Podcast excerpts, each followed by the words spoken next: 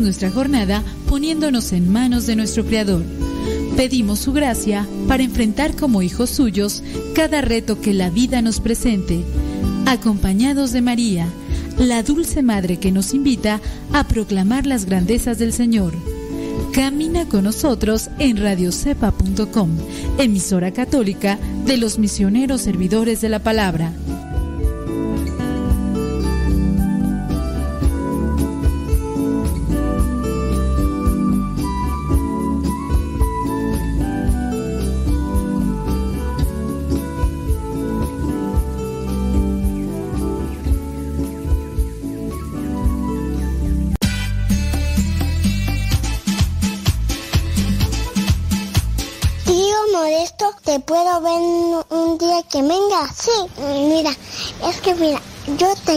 Muchas pinturas y me maquillo, pero mi abuelita no me lee.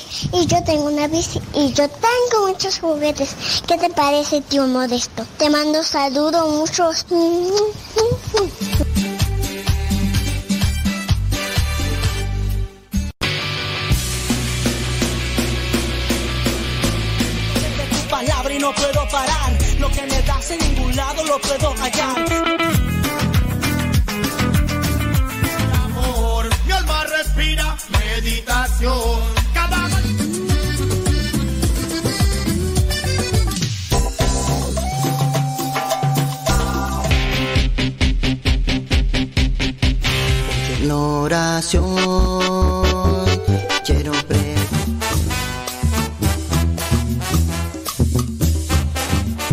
Géneros de música católica, aquí en radiocepa.com, la estación por internet de los misioneros servidores de la palabra.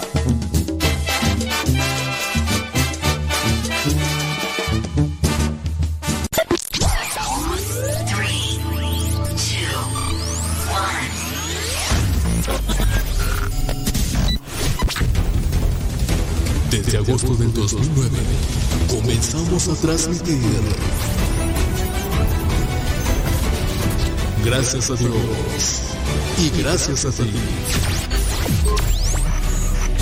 Radio Cepa, una radio que forma e informa.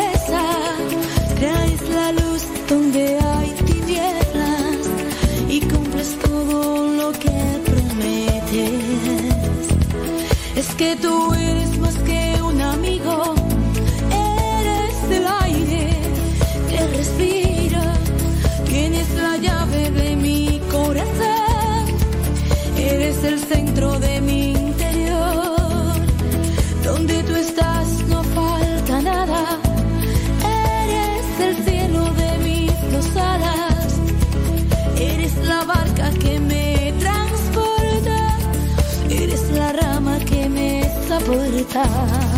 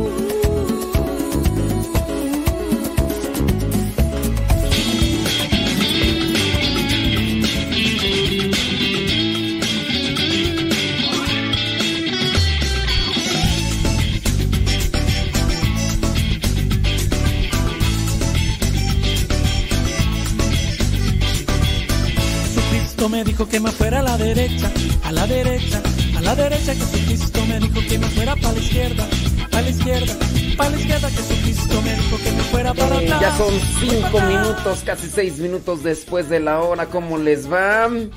¿Cómo les ha ido? Nos va en la vida muchas veces como nosotros disponemos. Las circunstancias pueden determinar cierto tipo de cosas, pero nosotros nos anteponemos a ella y nos afectan dependiendo nosotros cómo nos acomodamos, ¿a poco no? Ya desde el mismo momento en el que nos íbamos a levantar hoy y, decíamos, sí me levanto, no me levanto, sí me levanto, no me levanto, y, tener esa intención de, oye, yo me levanto por esto. Tengo ganas de hacer esto, tengo ganas de hacer aquello, no, hombre, pues hay varias cosas ahí por las cuales uno se tiene que levantar y algunos tendrán que levantar para conseguir dinero y otros eh, nos vamos a tener que levantar para hacer cosas buenas, nutrirnos en el espíritu. Oiga, pues ya es 15 de diciembre, estamos a la mitad, no, bueno, la mitad es el 16, ¿no? Porque trae 31 días este mes de diciembre. 15 de diciembre, vámonos rápidamente el día de hoy con lo que vendría a ser el santoral, los santos que nos presenta la iglesia el día de hoy para tener una referencia. Gracias a, los que se comunican ahí con nosotros. Thank you very much. Oye, por aquí yo tengo el librito de, de, de meditaciones diarias, eh, eh, esas, esas meditaciones que voy yo publicando ahí en, mi, en mis redes sociales. Ahí las, ahí, las, ahí las voy publicando. Déjame ver la del 15 de diciembre, a ver qué nos dice. Dice... El camino para el crecimiento y la realización personal es eliminar todo aquello que es inútil. ¿Me estás escuchando? Eliminar todo aquello que es inútil en tu vida. en tu corazón para que sucedan cosas buenas y nuevas. Además de eso, de deber perdonar, reconciliarte, olvidar, olvidar resentimientos y antiguas penas. Ábrete hacia lo nuevo. En la vida todas las obras que realices, buenas o malas, dejan una marca que no se borra. Procura que sean cosas buenas. Vigila, vigilaban nuestros pasos para... Este es que es una es un apartado de, la Biblia.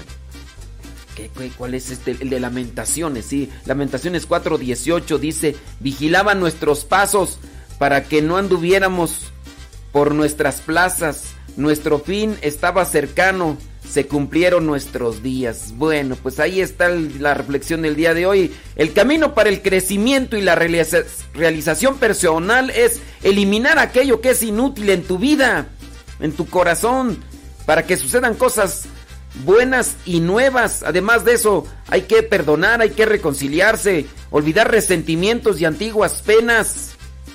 ¿Cuántos de nosotros? Oye, el día de hoy el Evangelio nos habla sobre la madurez. El Evangelio presenta, eh, nuestro Señor Jesucristo presenta aquella parábola donde está un padre de familia que le dice a uno de sus hijos, hijo, veme a ayudar a la viña. Y dijo, sí, sí voy. Y no fue. Y a otro también le dijo, hijo, veme a ayudar a la, viña. Y dijo, no, no voy. Y, pero la mera hora fue. Ahorita vamos a hablar un poquito más sobre esa cuestión de la madurez. Bueno, el día de hoy, 15 de diciembre, la iglesia tiene presente a San Valeriano, obispo. Dice que murió ahí en el año 460. También la iglesia tiene presente allá en la Galia, Lugdunense, a San Maximino, presbítero. Dice que murió allá en el siglo VI. También la iglesia tiene presente allá en Brescia de la Lombardía a Santa María crucificada, dice la, de la Rosa, virgen que gastó sus riquezas y se entregó ella misma por la salud de las almas y de los cuerpos del prójimo y fundó el Instituto de las Esclavas de la Caridad. Murió en el año 1855. Gastó sus riquezas y se entregó por la salud de las almas y de los cuerpos al prójimo. ¿Qué, ¿Qué, tiene una persona que es capaz de otorgar sus bienes materiales que ha adquirido a través del tiempo para poder ayudar a los demás? Muchos agradecen, otros ni agradecen, pero la persona lo hace no porque le agradezcan, sino porque porque le nace del corazón, diría aquel me nace del corazón. De... Oiga, necesitamos de eso. Por ahí hay un cuento, ¿no? No sé si estaba eh, ese cuento dentro de lo que es el, el, libro del padre Emiliano Tardif, que narraba de un hombre que traía un, un cuerno de esos de elefante y que una persona le dijo, oye, ¿por qué no me lo regalas? Y le dijo, claro, aquí está, compañero, y se lo regaló y tiempo después se volvieron a encontrar y aquel que había recibido el cuerno andaba todo triste, cabizbajo, desvelado y ojeroso. Dice, ¿qué te pasa? Pues te regalé, te regalé un cuerno de marfil. Dice, sí, pero fíjate que no me regalaste lo que, lo que te hizo dártelo, porque ahora yo atesoro tanto este cuerno de marfil. Dice que ni siquiera duermo por miedo a que me lo roben. Dice, dame aquello que te hizo dármelo. Y ahí está la cuestión. Ahí está la cuestión. Resucitó. Canten naciones al Señor,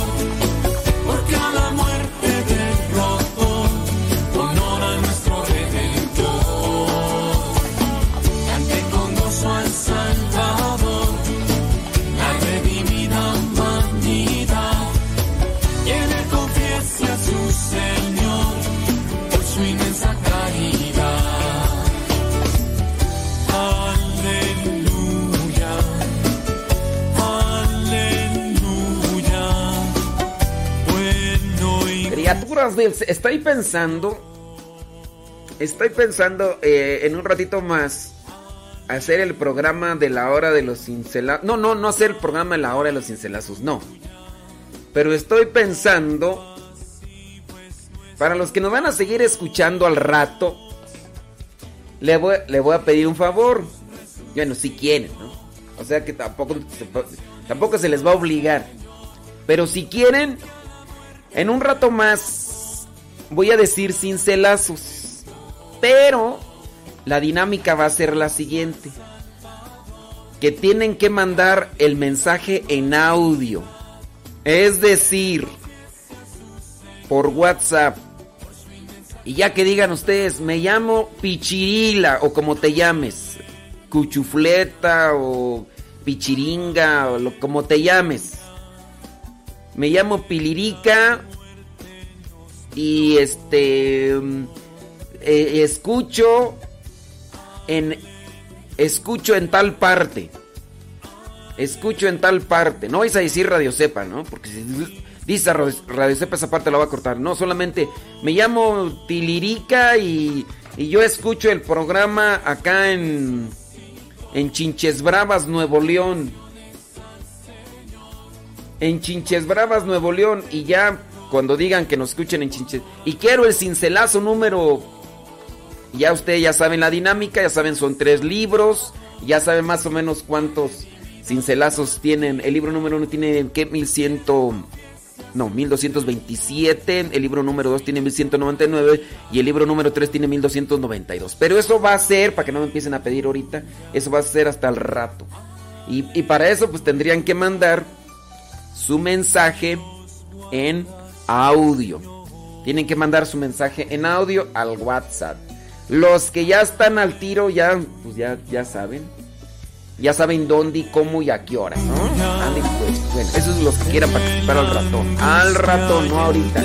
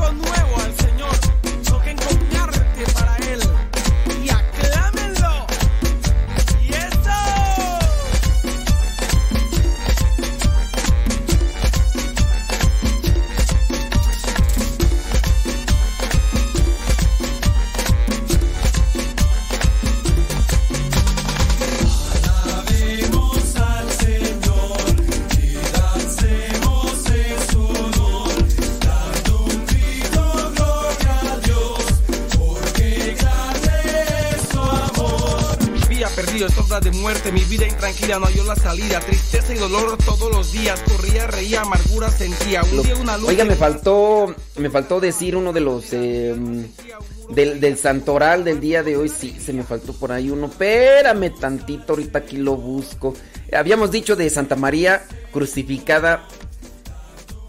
De Rosa Virgen murió en el año 1855. Y por último, dice, se recuerda a San Urbes o Urbicio, el cual nació en Burdeos.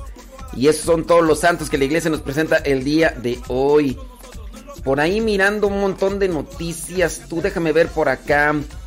Eh, obispo expresa desconcierto por ataque a imágenes de la Virgen y Santa Teresa de Calcuta allá en la India. Y estoy mirando las imágenes y bueno, pues entraron, destrozaron las imágenes y demás. El obispo de Baruipur, India, Monseñor Siamal Bosé expresó su preocupación por la destrucción de las imágenes de la Virgen María y Santa Teresa de Calcuta en la India.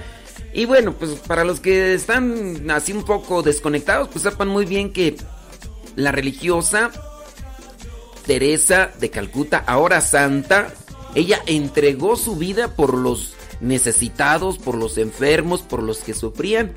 Ella incluso levantaba a los que estaban despreciados por la sociedad dentro de lo que vendría a ser su religión, su cultura, su perspectiva de la vida, pues simplemente no ayudaban a aquellos que estaban sufriendo porque decían que era pues una consecuencia propia del karma y que necesitaban purificarse y que aún así los llevan en la calle ahí todos engusanados porque así es la descripción como lo presenta allá en algunos de sus libros. A pesar de que estaban ahí todos engusanados, ella los levantaba y los llevaba al hospital, los limpiaba, los, los curaba y además les daba de, comer y todo. Y dentro del carisma de las hermanas de la caridad, esa es, es, esa es la acción que, que realizan dentro del carisma. Obviamente alimentarse espiritualmente y sacramentalmente, pero pues ahí no se entiende, ¿verdad? ¿Por qué? ¿Por qué destruir unas imágenes de una persona? Es como, por ejemplo, eh, alguien ayudó mucho en tu casa y de repente alguien pone una foto con recuerdo, ¿no? Llegó alguien y ayudó mucho en tu casa y de repente llegas a tu casa y encuentras la foto de aquel que ayudó mucho en tu casa y, y- tú la, la destrozas. A lo mejor no te ayudó a ti directamente, pero lo ayudó a algunos familiares, algunos eh, de, de tus antepasados. Ahí a lo mejor ayudó a tu abuelito, a tu tatarabuela, no sé. Y de repente llegas y destrozas la imagen de aquella persona que ayudó a tu abuelito. Digo, ¿Por, por qué comportarse así? No se sabe, dice. El pasado 28 de noviembre, dice, el párroco de la iglesia, el Sagrado Corazón de Morepet, dice, y su vicario, el padre, hallaron destruidas dos imágenes de la Virgen y otra de Santa Teresa de Calcuta. Ambas imágenes se ubicaban en dos grutas fuera de la iglesia. En declaraciones, dice, dijo que las dos estatuas de la Virgen María fueron retiradas de las grutas que las contenían y estaban. Bueno, pues ahí está lo que vendría a ser el agravio. Pero, pues sí, ¿por qué comportarse así? ¿Por qué no somos agradecidos? Digo, eh, independientemente de las creencias que podrían ser y la, perspectiva incluso de la religión, pues el hecho es una imagen, ¿qué es una imagen? Y eso es una cosa eh, que muchos no lo han entendido en, hablando en el contexto de los cristianos no católicos. Muchos no lo han ten- entendido, otros sí lo han entendido. Hablando, por ejemplo, de las imágenes, ¿por qué la iglesia pres- presenta imágenes? Y hay muchos católicos que todavía no saben. Y los algunos católicos, algunos puedo decir, sí piensan que una imagen es para pedirle milagros y por eso a veces llegan y la tallan y se restregan las manos, llegan un montón de cosas porque piensan que, que la imagen como tal tiene poder y no. Una imagen eh, que presenta, por ejemplo, una figura como tal de que representa un santo, ese representa un santo dentro de lo que es la, la iglesia, está adelantada a nuestros tiempos. Está adelantado en nuestros tiempos porque no solamente presenta una foto, presenta una imagen 3D.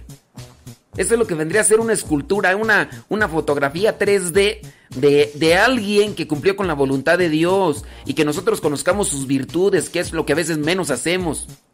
Se habla de algunos santos y algunos son hasta devotos de algunos santos, pero no saben ni su vida, no saben ni lo que hicieron, no saben ni de dónde son. Y eso sí, es mi patroncito y a veces algunos hasta se lo ponen ahí en, en la piel, se los tatúan y todo, pero pues la cuestión está de que no conocen ni su vida. De- dicho el clásico, ¿no? San Judas Tadeo, ¿cuántos no tienen a San- devoción a San Judas Tadeo y no saben ni siquiera algo de su vida dentro de las cosas que se tienen ahí prescritas, aunque sean en cuestiones apócrifas, pero ni, ni eso siquiera, y por lo menos esforzarse en imitar algunas virtudes o tratar de seguir los pasos, no. La iglesia lo que hace con las imágenes, por ejemplo, colocarlas en algunas iglesias, no es para que vayan y, y como tal a la imagen, a la imagen le pidas un milagro, no. Es como para decirte, mira, fulano de tal se esforzó, se entregó la imagen de Santa Teresa de Calcuta. Aquí está esta mujer, santa contemporánea, para que la conozcas, veas. Es una fotografía 3D, pero no entendiendo eso, pues alguien va a decir que es un ídolo y pues... Y a veces cómo quitarles no el pensamiento a este tipo de personas, aunque les expliques con peras y manzanas, con palitos y bolitas, nomás no entienden. Gente cerrada, gente terca, gente necia, que pues así. Ay, así estamos en ocasiones, hombre. Ay, ay, ay. Fíjate que pasando a otra de las eh, cuestiones también de noticias de la iglesia, dice el teniente de alcalde de Viena propone prohibir a todos los alumnos el uso de símbolos religiosos. Ante la sentencia del Tribunal Constitucion- Constitucional de Austria, anulando la norma que prohíbe por discriminatorio el uso del velo islámico en los colegios, el actual teniente de alcalde de Viena, dice del partido fulano, dice, ha propuesto prohibir que los alumnos hasta los 14 años no puedan llevar símbolo religioso alguno. ¿Y todo por qué? Porque dicen que es un, es un acto discriminatorio. Y eh, ustedes saben que, por ejemplo, en algunos lugares ya se están quitando las cruces o símbolos cristianos en algunos lugares públicos porque dicen que eso es una ofensa a los demás. Alguien que no crea en Cristo y se vea una cruz eh, en una plaza porque así se colocó y digamos así fue con la fundación, la fundación la hicieron cristianos y pues por eso pusieron la cruz pareciera que eh, Cristo reina y dicen algunos, es que si esa cruz está ahí y alguien la mira y no es cristiano se va a sentir ofendido. Yo también a veces me siento ofendido cuando, por ejemplo, gente eh, que compara a la Virgen de Guadalupe con, con Benito Juárez. Yo, yo también me siento ofendido y no por eso les ando armando eh, tremendo argüende. Y si les armo tremendo argüende, todos los di- discípulos de ese fulano se me dejan ir al cuello porque pues, obviamente no, no van a dejar que, que hable o que diga cosa alguna sobre su uh, tótem. Pues no. Bueno, eh, de ese tipo de cosas, oye, yo pienso que en, en algún caso esto de, de aplicar ese tipo de términos de que es discriminatorio o ofensivo ha llevado a la separación y a la división. En el caso, por ejemplo, en Estados Unidos, ¿cuántas imágenes de San Junípero Serra no han destruido no solamente en California, sino también en otros lugares? Y de ahí para allá lo que vendrían a ser imágenes de la Virgen. Y ni siquiera están en lugares como tal públicos eh, de- del gobierno, sino incluso hasta en atrios o incluso hasta en el interior de las, de las iglesias. Dice, en respuesta a una pregunta de la revista, dice, confirmó que la MEA tendría que aplicar a quienes llevan collares con cruces. O sea que ya no van a poder traer un escapulario, una cruz, porque eso es ofensivo para los demás. O sea, ya hasta dónde estamos llegando, que incluso los gobiernos van a querer estipular cómo debe ser nuestra forma de vestir y qué podemos traer en nuestros cuerpos. Y no, en este caso como un símbolo de algo que sería propio de mis creencias, de, de- mi fe o de lo que yo, lo que yo tengo como sagrado. Hasta esos casos van, vamos a llegar ya con el gobierno. Al rato van a decir qué comer y qué no comer.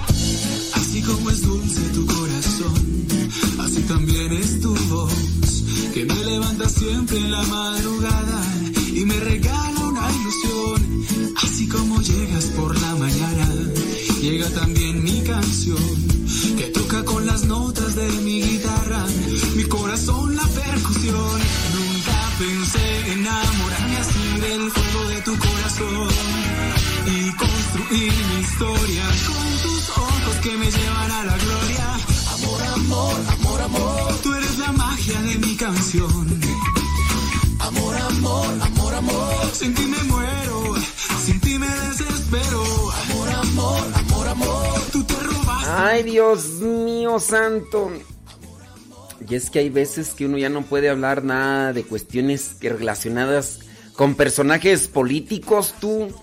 Porque mucha gente, y te puedo decir mucha, pero mucha gente, nos ha dejado de escuchar porque hemos mencionado algunas cuestiones en las que no estamos de acuerdo con ciertas posturas políticas de un color y de otro.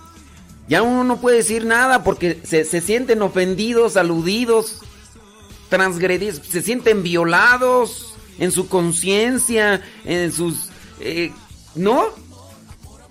Les digo, pues que unos hasta me dejaron de hablar, me eliminaron de su Facebook, cuando yo ni dije nada, solamente porque, pues, no me manifiesto a favor incluso de ellos o de lo que vendría a ser sus posturas políticas. por decir algunos nombres, personas que me hablaban bien, personas que incluso me buscaban, me mandaban mensajes y todo, y de un día para otro, ¡up! ándale tú. Ándale tú, que, que- me dejan de hablar y que ya me doy cuenta que me eliminaron del Facebook y prácticamente, y luego echándome indirectas, que no sé qué, yo digo, ni digo nombres de fulanos políticos, ni digo nombres de partidos políticos como tal. Yo solamente digo, esto no está bien, esto no está correcto. ¡Ay, ya estás atacando a mis... Ya estás atac- atacando a mi tótem! Y pues... Pues simplemente no. Ay, ay, ay. Déjame ver por aquí, voy a buscar los apuntes para lo que vendría a ser... ¿Me puede explicar ¿Y en qué libro de la Biblia se encuentran tú? Mi gracias. ¿Quién sabe qué me está preguntando acá? Sí, hombre, la cuestión está difícil. Eh, taca, taca, taca. Oye, hablando de las, de las personas maduras. Definiciones de madurez. Muy bien, ahorita vamos aquí a, a reflexionar estas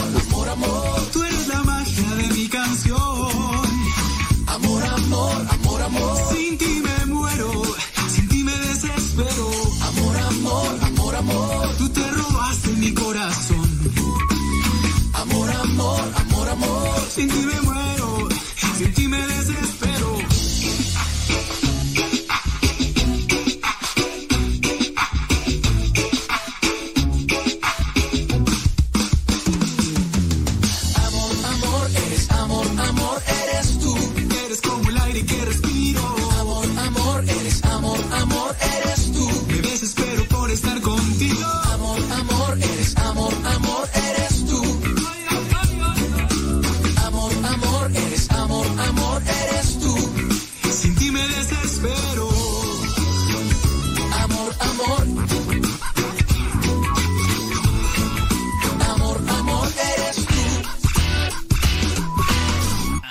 campeón.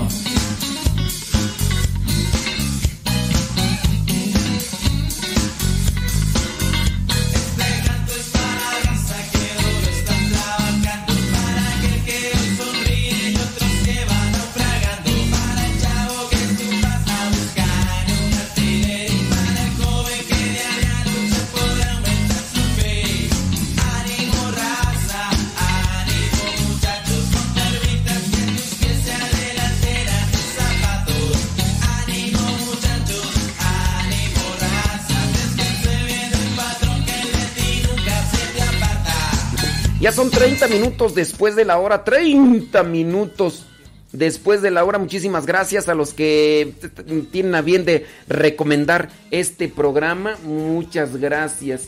Salud, dice aquí desde Los Ángeles. Eh, dice que tú en fase 1 en la, con la cuarentena y no podemos ir a, ir a la Eucaristía. Bueno, mientras ustedes se sigan alimentando espiritualmente, criaturas, aunque no puedan ir a la Eucaristía, miren, desde ahí trabajenle duro y tupido, dice.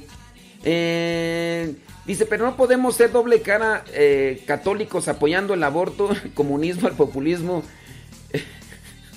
Pues no, no se puede, pero pues hay gente que... Eh, mira, yo pienso que ante eso son personas que no tienen una idea clara.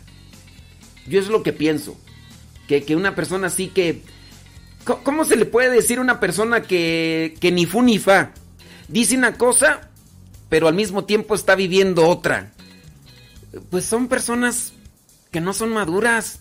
Yo es lo que pienso. Yo es lo que pienso. De que, por ejemplo, que, que- se definan católicos, ¿no? Se definen católicos, pero al mismo tiempo están apoyando el aborto.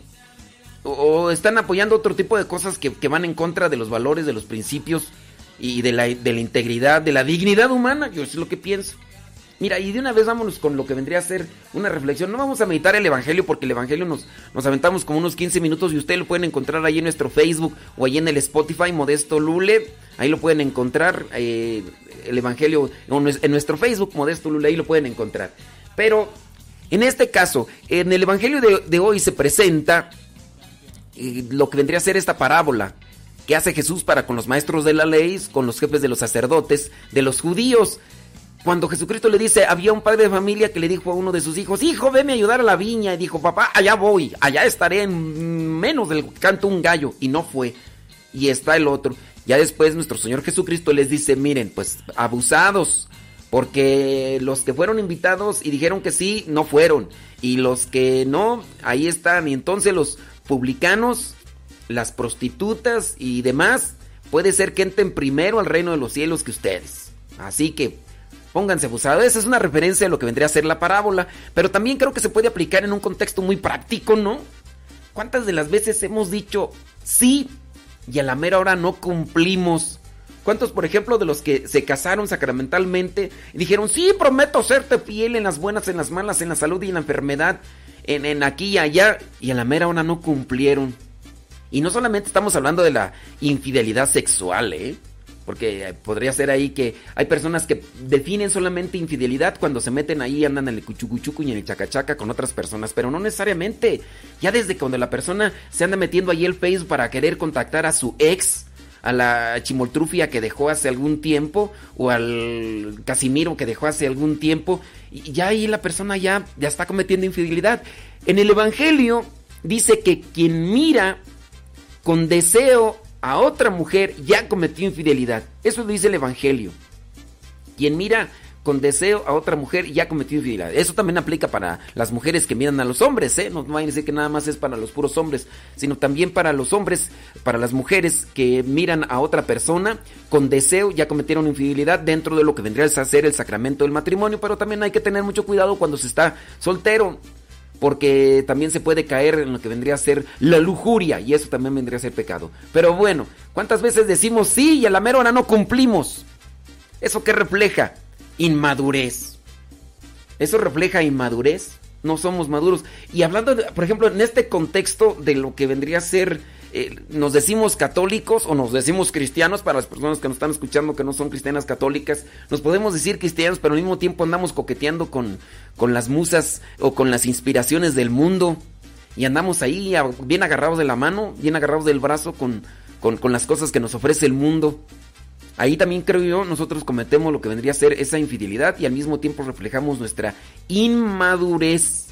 Decimos sí, o por ejemplo en el trabajo, nos comprometimos a trabajar en algo y a la mera hora no cumplimos. Eso también refleja mucha inmadurez. Por ahí estaba mirando lo que vendrían a ser unos, eh, ¿qué serían? Definiciones, definiciones de madurez. Y tú sabes, madurez e inmadurez, lo que vendría a ser eh, el sinónimo y el antónimo. Madurez es cuando aceptas a otras personas tal y como son. Bueno, pues ahí también... Bueno, vámonos con las principales que en el, en el Evangelio, ¿no? El Evangelio muchas veces pensamos que solamente va en cuestión de la religión, pero también aplica para la cuestión de la moral. Hace algunos días, no recuerdo qué día, nos presentaba el Evangelio, que, que también era como un reproche de parte de nuestro Señor Jesucristo para la gente de aquel tiempo. Porque les decía, ustedes se parecen a los niños. Sí, de esos niños de la plaza, berrinchudos, geniudos, de esos que nada más andan ahí buscando, porque les cantamos música alegre y no bailan. Después les cantamos, eh, les ponemos música triste y no lloran. Entonces, ¿qué quieren pues, hombre? E- Eso también refleja inmadurez. Entonces, ¿qué, qué quieres? Me, pides una cosa y te la doy y no, no, no hace lo que tendrías que hacer y después te la pongo otra y tampoco. Entonces, ¿qué quieres? Eso también reflejaría inmadurez. Y el día de hoy también nos comprometemos a algo. ¿A qué nos comprometimos? Por ejemplo, los que se dirigen a su chamba. ¿En qué se comprometieron en su trabajo? Y de repente somos medios marrulleros. eh, nos andamos escondiendo, andamos buscando ahí la manera de cómo escamotear el asunto, cómo do- dorarle la píldora al jefe.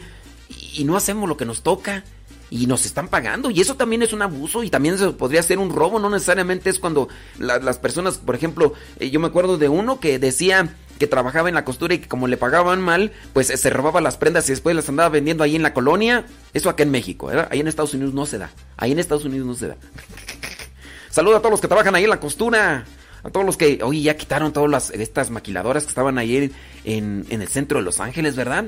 Bueno, no todas, ¿verdad? Pero un montón.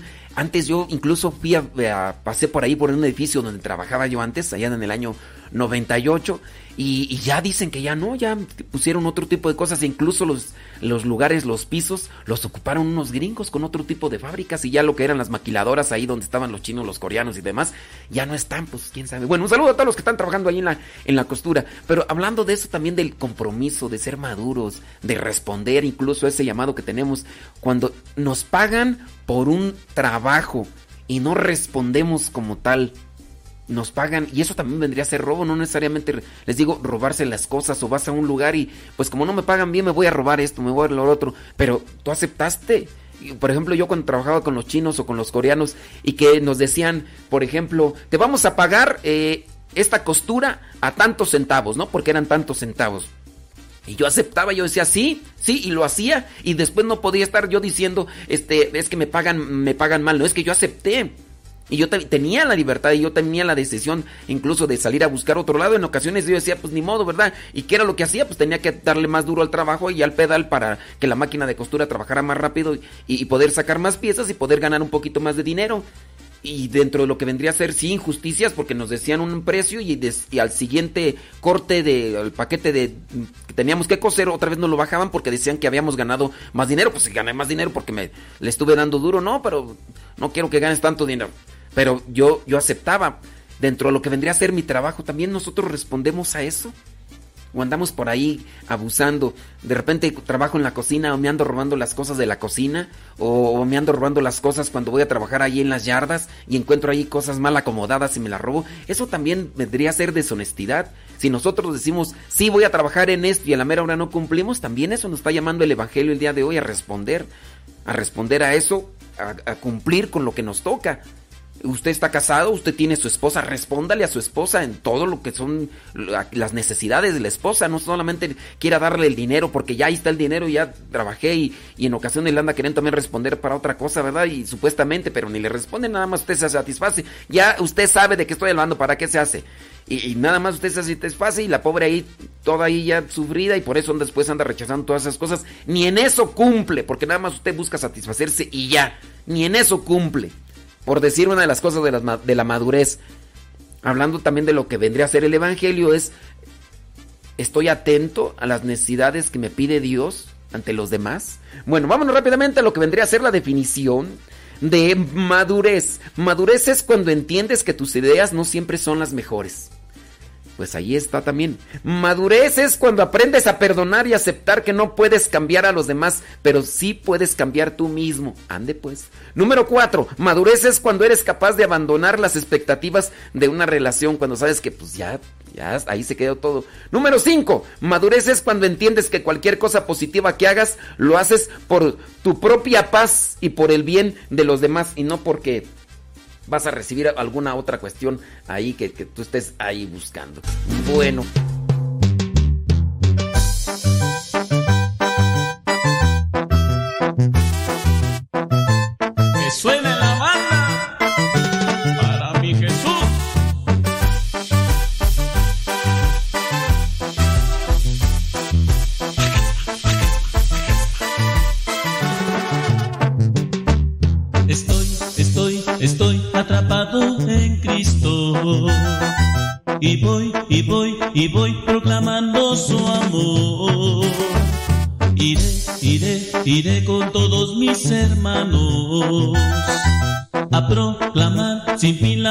De Dios. Este amor no me deja, es amor de verdad. No tengo escapatoria, con él tengo la gloria. El camino es difícil, obstáculos que vencer, pero él está conmigo, no me deja caer. Él me atrapó a mí con su Espíritu Santo. Mensajero de. Jesús, Jesús, Jesús, ahora yo a ti te canto. Honor y gloria a ti, mi gran amigo fiel.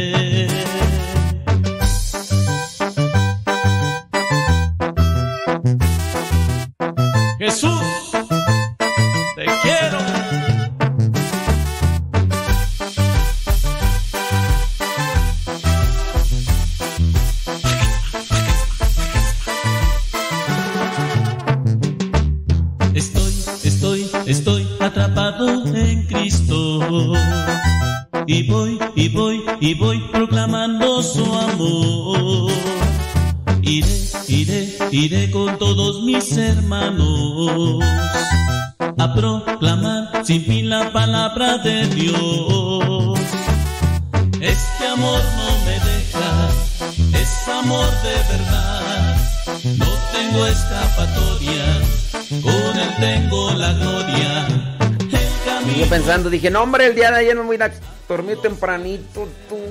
Y a la mera hora no. Oye, ayer se me descompuso el, el programa OBS con el que hago las transmisiones y tuvimos que estarlo ahí reparando y lo que teníamos programado para hacer, pues nomás no. Pero espero que hoy sí. Espero. Jesús, Jesús, ahora yo a ti te canto. Honor y gloria a ti, mi gran amigo fiel.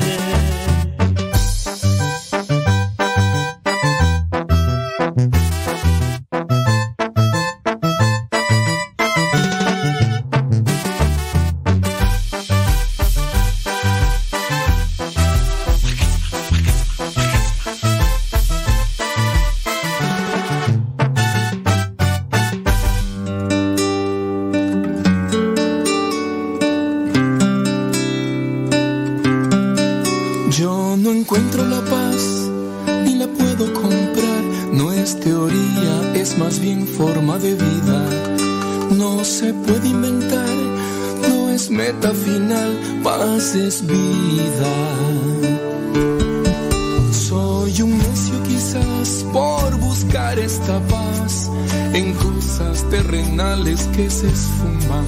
Mi alma quiere cambiar, quiere serenidad de por vida.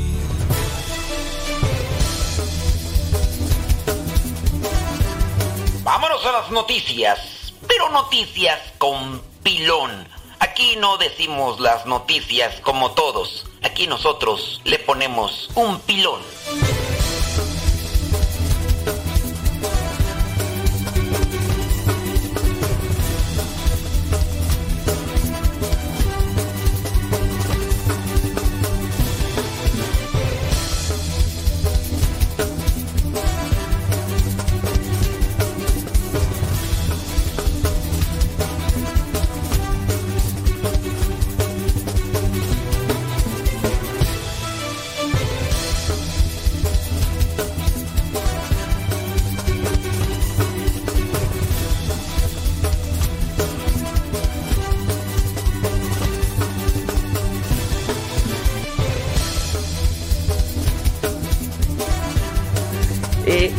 Ahí mirando esta noticia y dije, pues esta ya tiene rato que no digo noticias con pilón tuyo. Creo que esto podría ser muy bien para sacarle una reflexión. Es que no todas las, bueno, es que también se necesita mucha creatividad, ¿no? Para poderle sacar el pilón a las noticias. Pero, por ejemplo, dice esta noticia, mamá e hija recogen sin saber una granada, no una granada de esas de las que te comes, no, una granada de esas explosivas, es que es un arma letal. Una granada en una playa. Esa granada era de la Segunda Guerra Mundial. La recogieron, no sabían qué era, la llevaron a su casa y ándale, pues pasó. Al principio la mujer pensó que era un fósil o un hueso viejo, pero pronto descubrió que se trataba de algo mucho más peligroso. Una mujer y su hija en el Reino Unido sobre- sobrevivieron después de que una granada de la Segunda Guerra Mundial explotara en la cocina de su casa.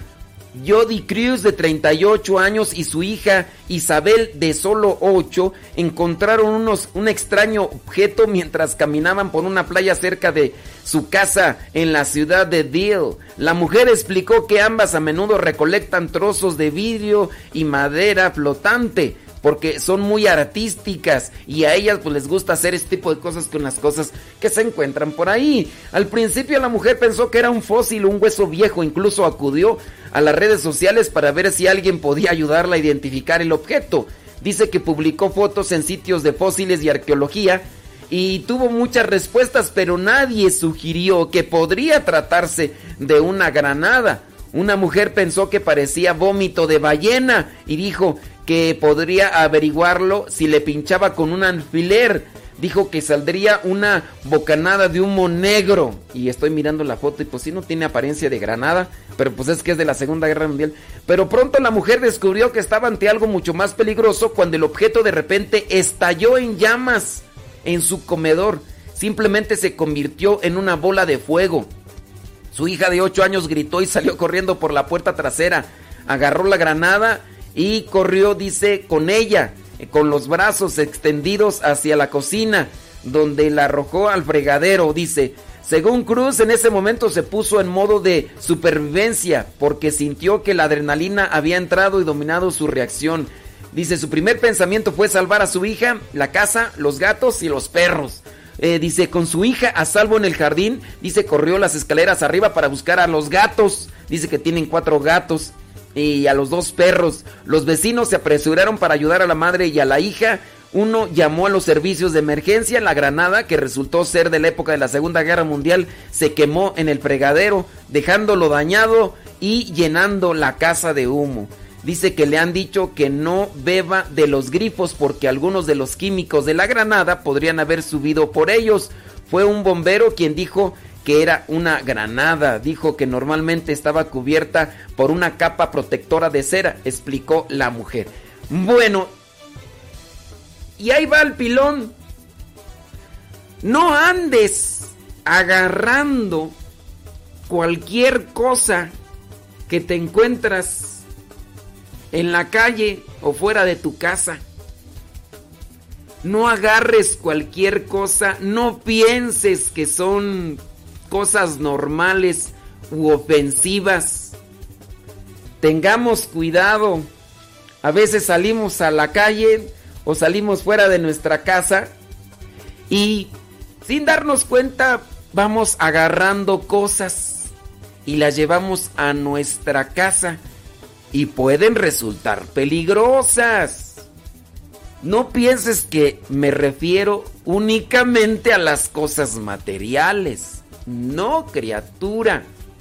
También hay cosas que uno agarra y se las lleva en la mente. Saliste, miraste algo. Pongamos el ejemplo. Estás casado comprometido. Estás casada también. Sales de tu casa, andas por ahí, ves algo, tú dices, oh, creación de Dios, maravilla de Dios. Y te le quedas mirando, tú ya sabes de qué, a qué me refiero, para qué te explico. Te le quedas mirando, te le quedas mirando y ya tienes que regresar a tu casa y te llevas a tu casa esa imagen, ese pensamiento. Entonces es normal, todo es normal. Y de repente puede comenzar a hacer una revolución en tu mente, en tu cabeza. Y así pasa.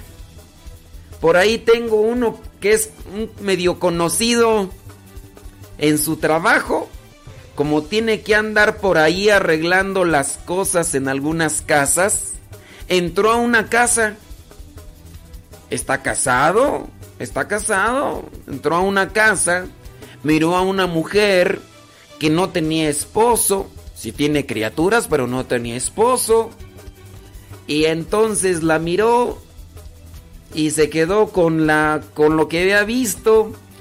Después trabajó en su mente Después se le quedó mirando de un modo, tú ya sabes cómo, y aquella respondió, y después aquel fue capaz de sacrificar a su familia, porque tiene esposa, tiene hijos y demás, y dijo, mis hijos, mi esposa a un lado, y prácticamente explotó lo que vendría a ser su relación matrimonial, porque le importó poco.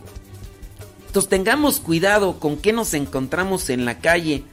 No necesariamente de las cosas materiales, pueden ser palabras, pueden ser chismes, pueden ser imágenes pueden ser muchas cosas y que pueden causarnos un daño. Esta señora encontró este objeto, no sabía qué era, pero se lo llevó a la casa. Y allí en la casa, por andar curio- curioseando con este objeto, resultó que era una granada de la Segunda Guerra Mundial. Explotó, lo bueno que ya no tenía esa potencia de origen por el tiempo, por todo lo que el agua, la sal y, y todo lo que además sin duda había minorado su potencia. Pero ¿te imaginas que hubiera sido letal solamente por... Pues vamos a ver qué es. Voy a curiosa- curiosear a ver qué es. Y pues tengamos cuidado y no andemos llevando cosas que pueden ser letales. Esta señora no sabía que era una granada. Nosotros sí sabemos muchas de las veces qué puede pasar si yo me llevo a mi casa o a o mi vida chismes, imágenes y otras cosas más que, que podrían ahí. Videos. Fuiste a tal parte, agarraste un video, te compartieron un video, lo encontraste, el, el video, lo encontraste no necesariamente saliendo a la calle, ¿verdad? Andabas ahí en las redes eh, sociales surfeando, andabas navegando en las redes sociales y te encontraste con algo y lo, y lo agarraste y lo empezaste a mirar y después eso te llevó a otra cosa y después te llevó a otra cosa y sin darte cuenta ya estás atrapado en cuestiones impuras y, y ya caíste en el libertinaje y ya estás pecando en el pensamiento y también estás pecando con tu cuerpo y sin darte cuenta eso causó tremendo daño en tu vida. ¿Te has dado cuenta hasta dónde podemos llegar? Así que pues ahí se los dejo. Esa vendría a ser una noticia con pilón que yo dije, no, pues esta, esta está mera bueno para acomodarla. Bueno, vámonos con, oye, vámonos a terminar con lo que son las definiciones de madurez. Acuérdate que esto lo estamos conectando con lo que vendría a ser el evangelio del día de hoy. Una- no es una persona, no, no eran muchachos maduros estos. Los dos hijos de este Señor que presenta nuestro Señor Jesucristo en la parábola no son maduros. No son maduros porque uno dijo, sí, papá, yo voy a trabajar a la viña y a la mera hora no fue. El otro dijo que no iba. A lo mejor lo hizo sinceramente, pero después se puso a pensar. Y en el pensar reaccionó. Que eso es lo que nos ayuda, ponernos a pensar. Ponte a pensar también en el eh, hijo pródigo. El hijo pródigo, eh, dejado eh, quizá a lo mejor llevar por, por sus pasiones, por sus amigos, quién sabe qué, fue con el papá y le dijo, dame la herencia que me toca. ¿Y qué hizo con esa herencia? Se la gastó. Se la gastó y después de que se la gastó y que anduvo por ahí sufriendo la pena, pues se puso a pensar, ¿Cuántos traba- Se puso a pensar. Entonces, en el ponerse a pensar, uno puede rectificar muchas cosas. Así que, madurez número 6 es cuando dejas de mostrarle al mundo que eres superior. Es decir, uno no tiene que andar demostrando, uno tiene que buscar ser superior, no para humillar a los demás, sino para ayudar mejor. Aún en la tempestad aprendí una verdad. Esta paz es superior a mil tormentas. Es regalo de Dios para la humanidad. Paz divina. Puedo sentir la paz de mi Señor, sanando y llenando de amor. Bendita paz que viene de lo alto para aliviar mi pobre corazón. Bendita paz, no hay nada en este mundo para sanar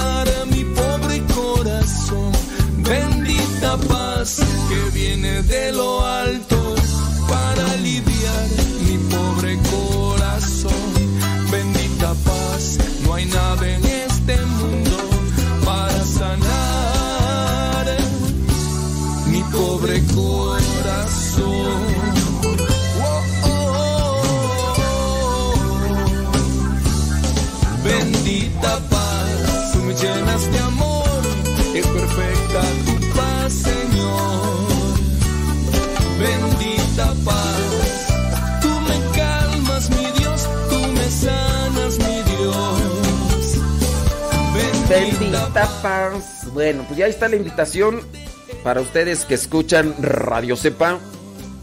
Si gustan participar en lo que vendría a ser la hora de los cincelazos, manden su audio, digan su nombre, no digan, ya escucha Radio Cepa. No, es que lo, igual puede servir para otras estaciones de radio. Entonces, manden su mensaje.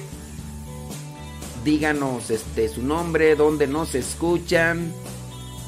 Y, pidan su cincelazo. Solamente. No me vayan a decir como aquella persona, yo te escucho en la radio. Ay, qué bueno que me escuches en la radio, porque si me escuchas en, el microondas, imagínate. Sí, es que hay personas que dicen, ay, yo te escucho en la radio, ahí te escucho más. Ay, Dios mío, santo.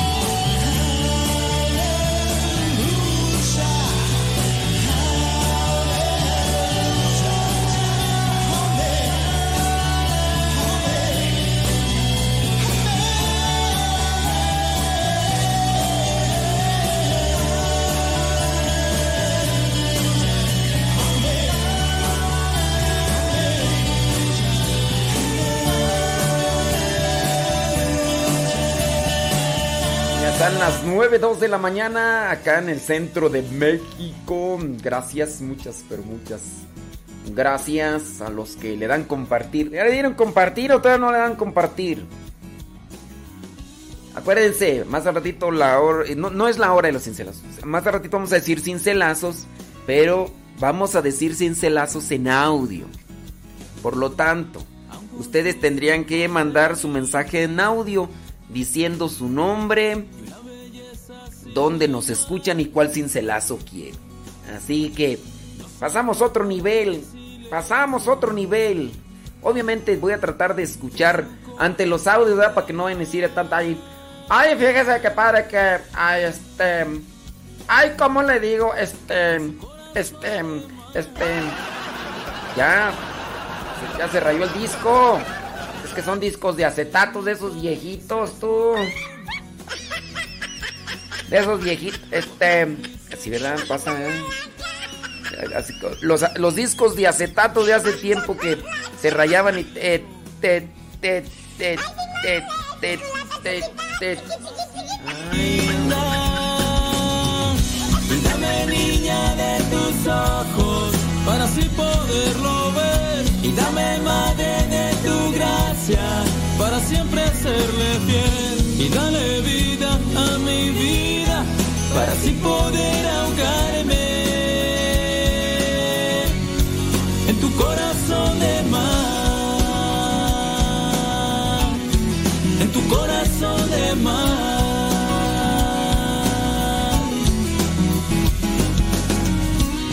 Con sus ojos de niña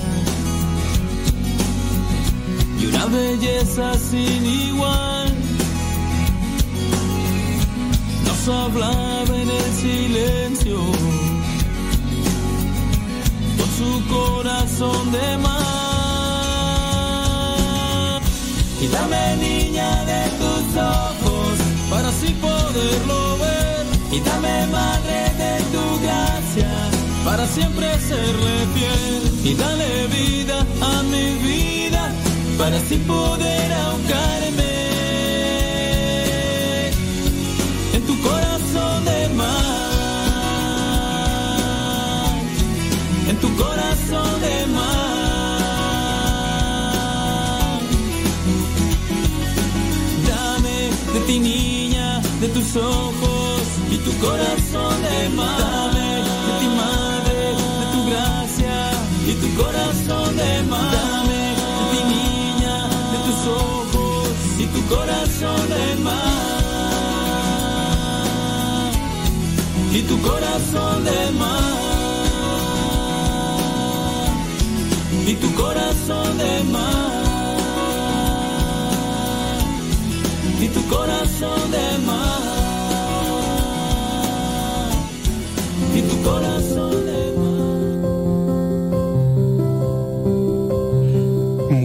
días a todos. Hoy es martes, día 15 de diciembre.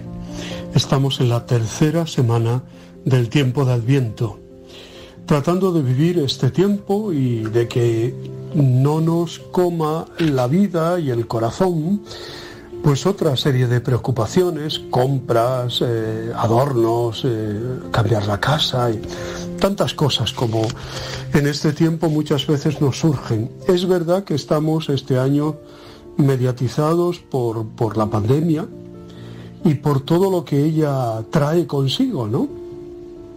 Y vamos a tener una Navidad diferente, quizá más austera, pero bendita austeridad, porque eso espero que nos haga centrarnos en lo que realmente importa, que es el nacimiento de nuestro Señor Jesucristo, y no tanto otras cosas como pueden ser los regalos o como pueden ser las comidas. ¿eh?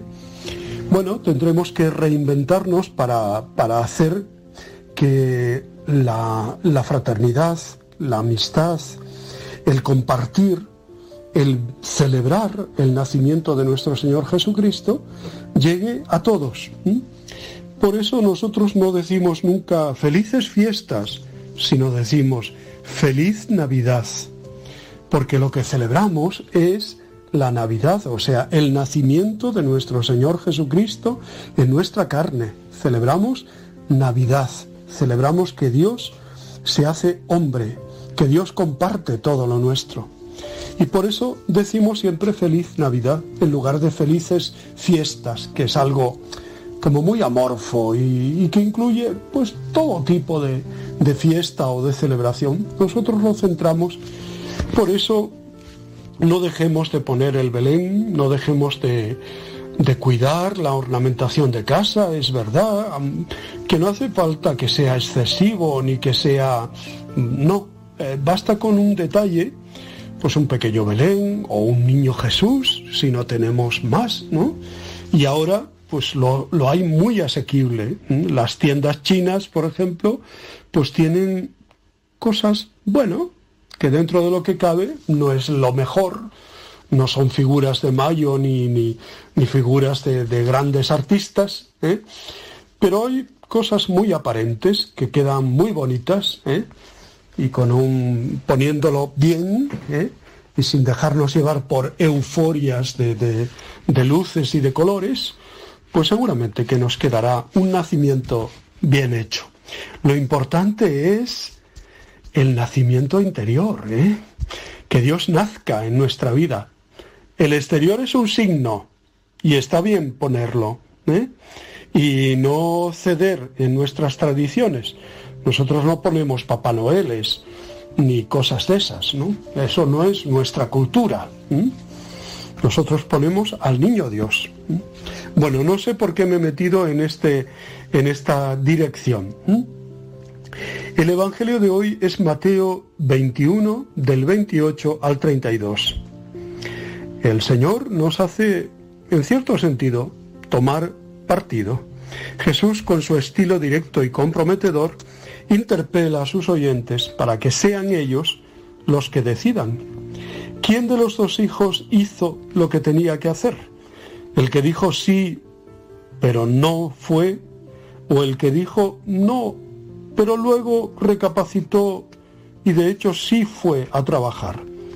Al Bautista le hicieron caso los pobres, humildes, la gente sencilla, los pecadores, los que parecía que decían que no, aparentemente, ¿no? Los otros, los doctos, los poderosos, los piadosos, la gente de, de alta alcurnia de Jerusalén, parecía que decían que sí, pero no fue sincera su afirmativa. Muchas veces en el Evangelio Jesús critica a los oficialmente buenos y alaba a los que tienen peor fama, pero en el fondo son buenas personas y cumplen la voluntad de Dios. El fariseo de la parábola no bajó santificado, el publicano sí. Los viñadores primeros no merecían tener arrendada la viña y les fue dada a otros que no eran del pueblo. Los leprosos judíos no volvieron a dar las gracias por la curación, mientras que sí lo hizo el tenido por pecador, el samaritano. Ahí Jesús llama o llega a afirmar, cosa que no gustaría nada a los sacerdotes y fariseos, que los publicanos y prostitutas os llevan la delantera en el camino del reino de Dios, porque sí creyeron al Bautista. Jesús no nos está invitando a ser pecadores, evidentemente, o a decir que no, sino a decir que sí, pero siendo luego coherentes, consecuentes con ese sí. Y esto también en tiempos de Jesús lo hace mejor el pueblo pobre, sencillo y humilde que se está reuniendo en torno a Jesús, siguiendo su invitación, venid a mí, que soy sencillo y humilde de corazón. Ahora puede pasar lo mismo y es bueno que recojamos esta llamada a la autocrítica sincera. Nosotros, ante la oferta de salvación por parte de Dios en este adviento, ¿dónde quedamos retratados? ¿Somos de los autosuficientes que ponen su confianza en sí mismos? ¿De los buenos que no necesitan la salvación? ¿O pertenecemos al pobre, al pueblo pobre y humilde, al resto de Israel, de Sofonías, el que acogió el mensaje del Bautista? Tal vez estamos íntimamente orgullosos de que decimos que sí porque, porque somos cristianos de siempre, ¿no? Y practicamos y rezamos y cantamos y llevamos medallas. cosas todas buenas, ¿no? Pero debemos preguntarnos si llevamos a la práctica lo que rezamos, lo que creemos. No solo si prometemos, sino si cumplimos. No solo si cuidamos la fachada, sino si la realidad interior y las obras, obras son amores, corresponden a nuestras palabras.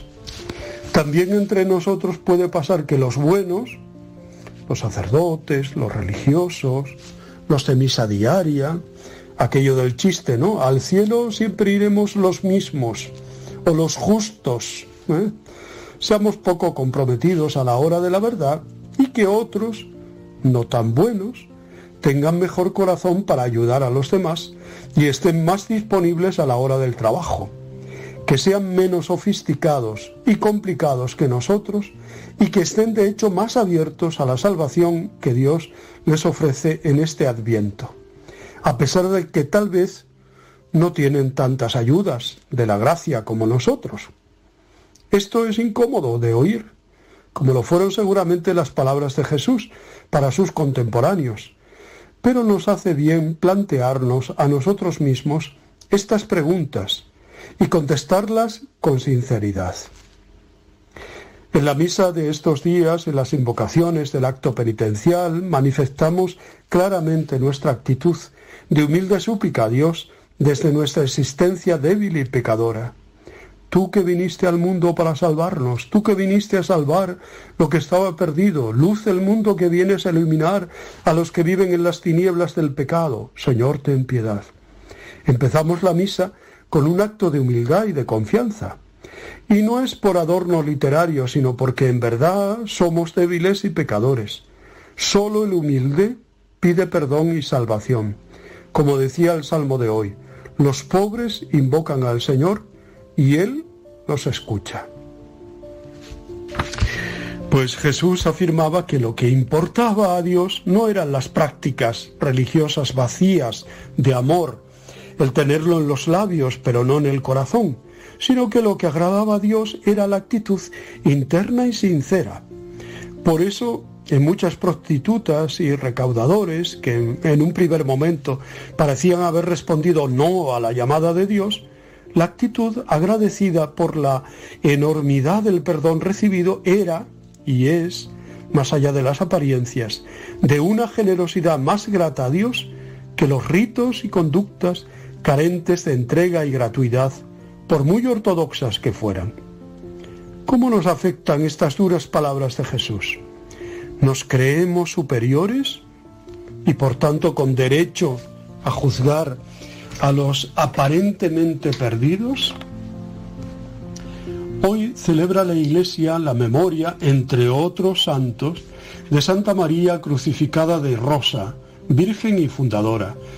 Eh, en Brescia, de la Lombardía, Santa María crucificada de Rosa, Virgen que gastó sus riquezas y se entregó ella misma por la salud de las almas y de los cuerpos del prójimo, para lo cual también fundó el Instituto de Esclavas de la Caridad.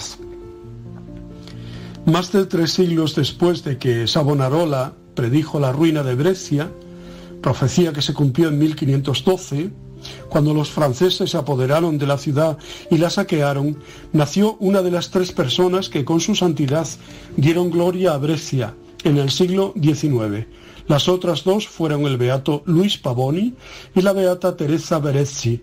María, a quien en su casa llamaban Paula o Paulina, nació en 1813. Era la sexta de nueve hijos de Clemente de Rosa y de la condesa Camila Albani. Su infancia no tuvo nada de extraordinario. A los 11 años María tuvo la pena de perder a su madre. A los 17 años la joven abandonó la escuela para ocuparse de su padre y éste empezó a buscarle marido. Cuando le presentó al pretendiente, María se sobresaltó. Enseguida acudió a, consultar al arcipreste de la catedral, Monseñor Faustino Pinzoni, sacerdote muy sagaz, que había dado ya muestras de gran prudencia en su dirección. Monseñor Pinzoni fue a ver personalmente a Clemente de Rosa y le explicó que su hija había determinado no contraer matrimonio. En aquella época, sobre todo en las clases superiores, los padres no solían preocuparse mucho de las inclinaciones de sus hijos, particularmente en cuestiones de matrimonio. Ello hace tanto más encomiable la actitud del padre de María, quien se plegó casi inmediatamente a la decisión de su hija y la apoyó más tarde en la realización de sus planes, por más que debían parecerle extravagantes. María siguió viviendo en casa diez años. Cada día se consagraba más a las obras de beneficencia, en la cual su padre la precedía con el ejemplo. Entre las propiedades de Clemente se contaban unos telares de Acuafreda, en los que trabajaban algunas jóvenes. Una de las primeras empresas de Paula consistió en ocuparse de ellas. Su actitud se extendió pronto a las jóvenes de Capriano, donde su familia tenía una casa de campo.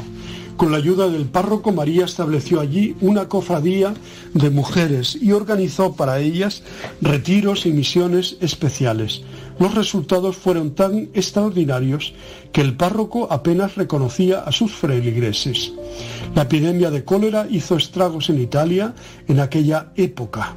La joven acudió con una viuda llamada Gabriela Echenos Bornati, la cual tenía ya cierta experiencia en el cuidado de los enfermos, ambas dieron tal eh, ejemplo de olvido de sí mismas, laboriosidad y caridad, que toda la ciudad quedó profundamente impresionada de este trabajo.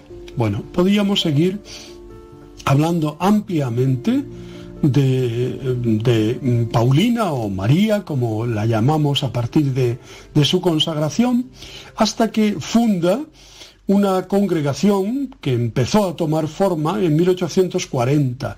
Al principio fue una especie de asociación piadosa de la que María fue nombrada superiora. Eh, la señora Cornati fue prácticamente cofundadora de dicha asociación, que tenía por finalidad atender a los enfermos en los hospitales. Y así se fo- formó pues esta, esta creación que se llama Doncellas de la Caridad, en, un primer momento, siervas de la, de la caridad. Bueno, damos gracias a Dios por la vida, la obra y el testimonio de Santa María crucificada de Rosa. ¿no? La canonización de Santa María tuvo lugar en 1954. ¿m? Pues damos gracias a Dios, ya digo, por ella y por su testimonio. Yo os abrazo y os bendigo en el nombre del Padre, del Hijo y del Espíritu Santo. Maránata, ven Señor Jesús. Os quiero.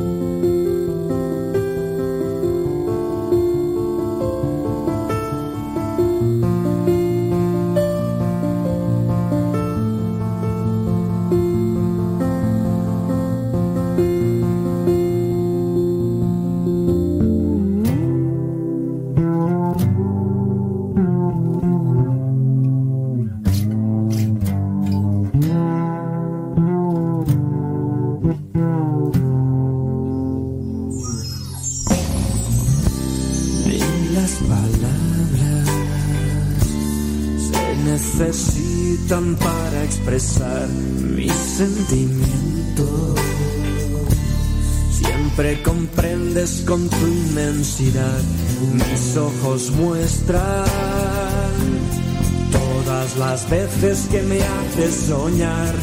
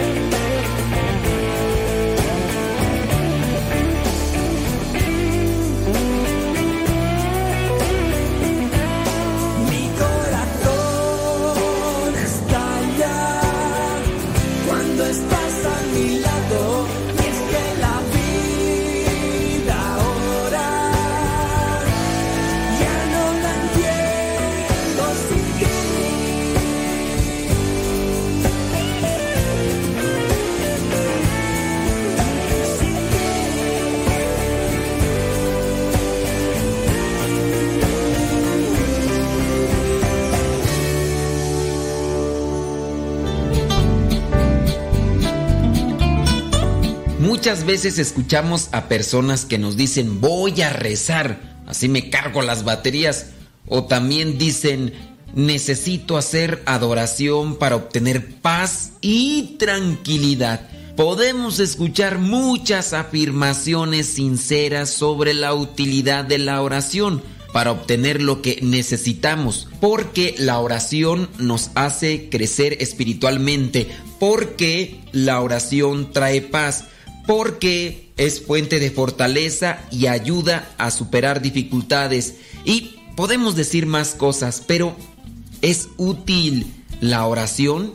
En realidad es una actividad para lograr los beneficios psicológicos que necesitamos y no se espante cuando escuche esta palabra, beneficios psicológicos, porque fíjese, si nosotros necesitamos fortaleza, necesitamos también paz, necesitamos felicidad, al final de cuentas es algo que está dentro de nosotros y que llega a producirse en nuestro organismo principalmente en la mente, en lo que es la psique, que al final de cuentas psique en latín significa alma. Estas motivaciones que hemos mencionado son las razones válidas para orar, pero ¿saben cuál es el riesgo? El riesgo es quedarse en la mera utilidad, en la superficie, porque todas estas razones para orar no aciertan con la realidad más profunda de la oración. No responden a lo que son las verdaderas razones del encuentro con Dios. Está bien, busca la paz. Está bien, busca la fortaleza. Está bien, busca la felicidad. Pero si solamente recurres a la oración como búsqueda para encontrarte con estos elementos que necesitas para tu organismo, pudiera ser que estés dejando a un lado lo más importante.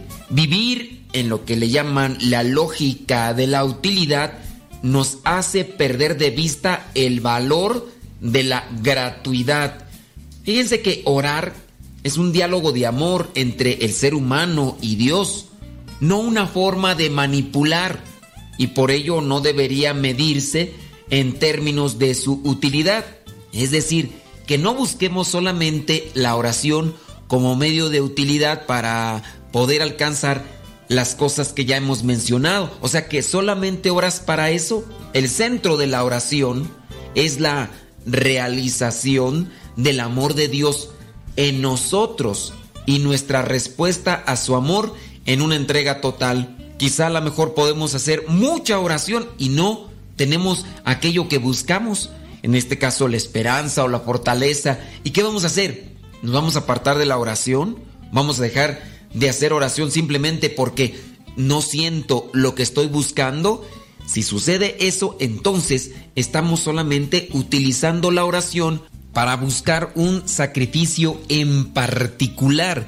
Y si no tenemos un objetivo, en este caso particular, ya sea que no estemos necesitados de paz o no estemos buscando la paz, la serenidad, la paciencia, pudiera ser entonces que no recurramos a la oración. Orar es un diálogo de amor entre el ser humano y Dios, no una forma de manipular y por ello no debería de medirse en términos de utilidad. El centro de la oración es la realización del amor de Dios en nosotros y nuestra respuesta a su amor es una entrega total.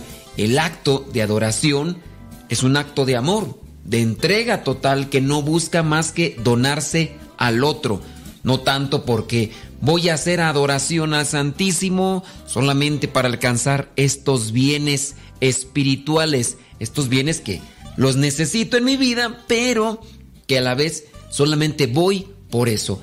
Entrega, me voy, me presento, me pongo de rodillas ante Jesús sacramentado, tengo esa adoración hacia Él, pero solamente lo hago por un beneficio personal y no lo hago por una entrega. Señor, aquí estoy, vengo a adorarte, a alabarte, a bendecirte por todo lo que me das, por todo lo que haces en mi vida. Estamos demasiado acostumbrados a que todo tiene que servir para algo, a que incluso los momentos de gratuidad deberían de producir resultados y esto nos trae una cierta ceguera espiritual para comprender las raíces más profundas de la vida de oración. Incluso encontramos aquellas personas que cuando van a la hora santa o que están haciendo oración, si no sienten algo, si no tiene la oración repercusión en sus vidas, buscan otro lugar, otro sacerdote, o otro ambiente que sí les produzca algo de sentimiento, porque es eso al final de cuentas, y caemos en el utilitarismo. San Juan de la Cruz define su ideal de vida como vivir en una atenta y amorosa expectación, porque orar es esperar, es ser receptivo, aunque no se sienta nada. La adoración no es un medio para alcanzar algo, sino que es estar ante la meta, Dios mismo. Que no se nos olvide eso. Muchas veces tenemos razones de utilidad para acercarnos a la oración y cuando estas intenciones no se ven satisfechas, se puede pensar que la oración o no es escuchada o que se considere una pérdida de tiempo porque como no se encuentran esas satisfacciones inmediatas a las que muchos estamos acostumbrados, sabemos de personas que siguen a ciertos sacerdotes porque experimentan en sus vidas una emoción, un sentimiento y abandonan a otros porque simplemente cuando hacen imposición de manos o al estar haciendo oración no sienten nada. Entonces no van para tener ese encuentro con Dios, sino van para experimentar algo. Aunque no sintamos nada, quien consuma su tiempo por Dios verá que ese tiempo precisamente será el más valioso. Pero tengo que consumirme realmente por Dios y resistir toda tentación de querer hacerlo todo productivo y sacar algún efecto en el sentimiento. Claramente esto no quiere decir que no haya frutos espirituales en la vida de oración, sino que expresa la necesidad de purificar la intención y que no la volvamos utilitaria la oración es amistad con Dios y a un amigo no se le puede valorar por su utilidad, ni se va a visitarlo por los beneficios que aporta, aunque en su presencia nos sintamos más felices. Vivir en presencia de Dios nos llena de paz, pero si voy a buscar la paz en Dios, ya lo puse en segundo lugar, lo volví útil y secundario. Voy a buscar la paz en Dios. No, voy a buscar a Dios. y vendrá la paz, que no nos convirtamos en utilitaristas, utilizar a Dios. Purifiquemos la idea de la oración, purifiquemos nuestra presencia ante Dios, que no busquemos solamente el sentir por el sentir, que sea una entrega abandonada al Señor y que Él haga en nosotros todo lo que Él quiera hacer. Si yo soy sincero con Dios, los frutos espirituales no solamente los voy a sentir, sino que se tendrán que notar en mi vida. Cuidémonos pues de esa falsa ilusión del sentimiento religioso, ya que eso no ayuda para nuestra vida espiritual.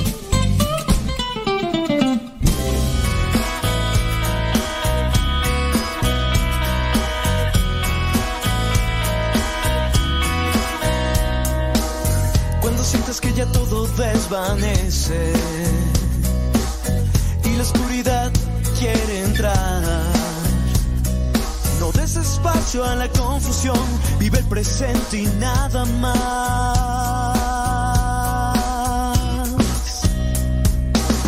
Buscas y buscas sin encontrar la situación que feliz te hará.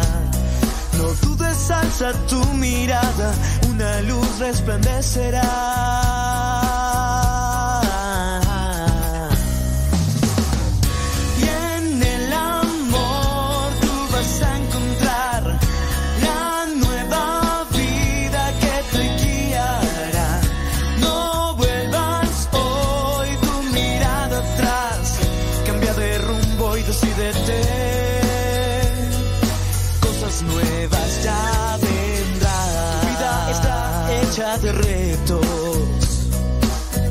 De hoy es tan solo uno más.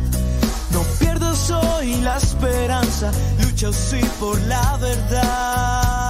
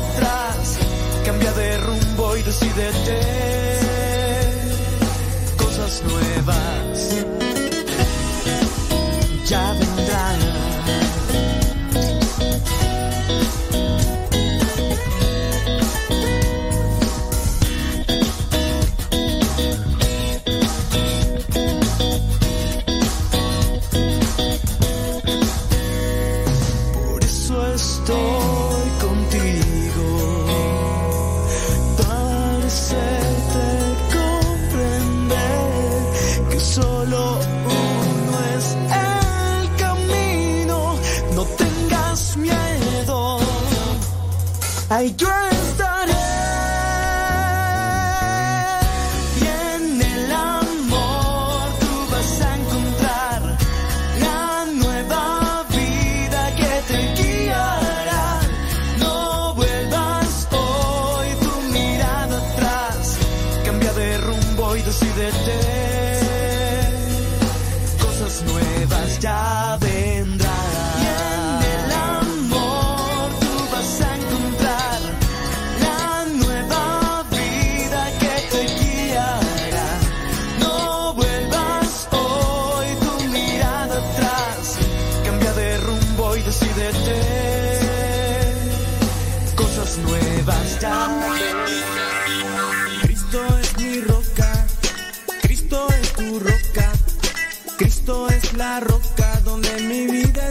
Cristo es mi roca, Cristo es tu roca, Cristo es la roca donde mi vida está edificada.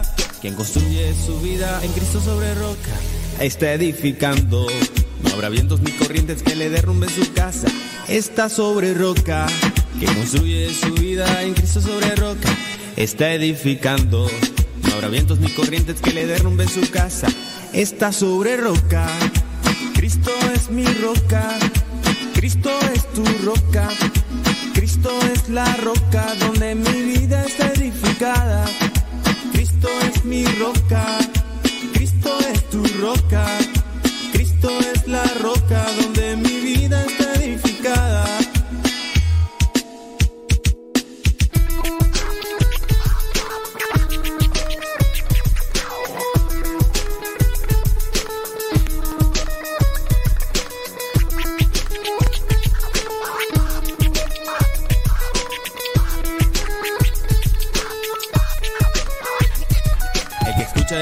Mis palabras, dice Cristo.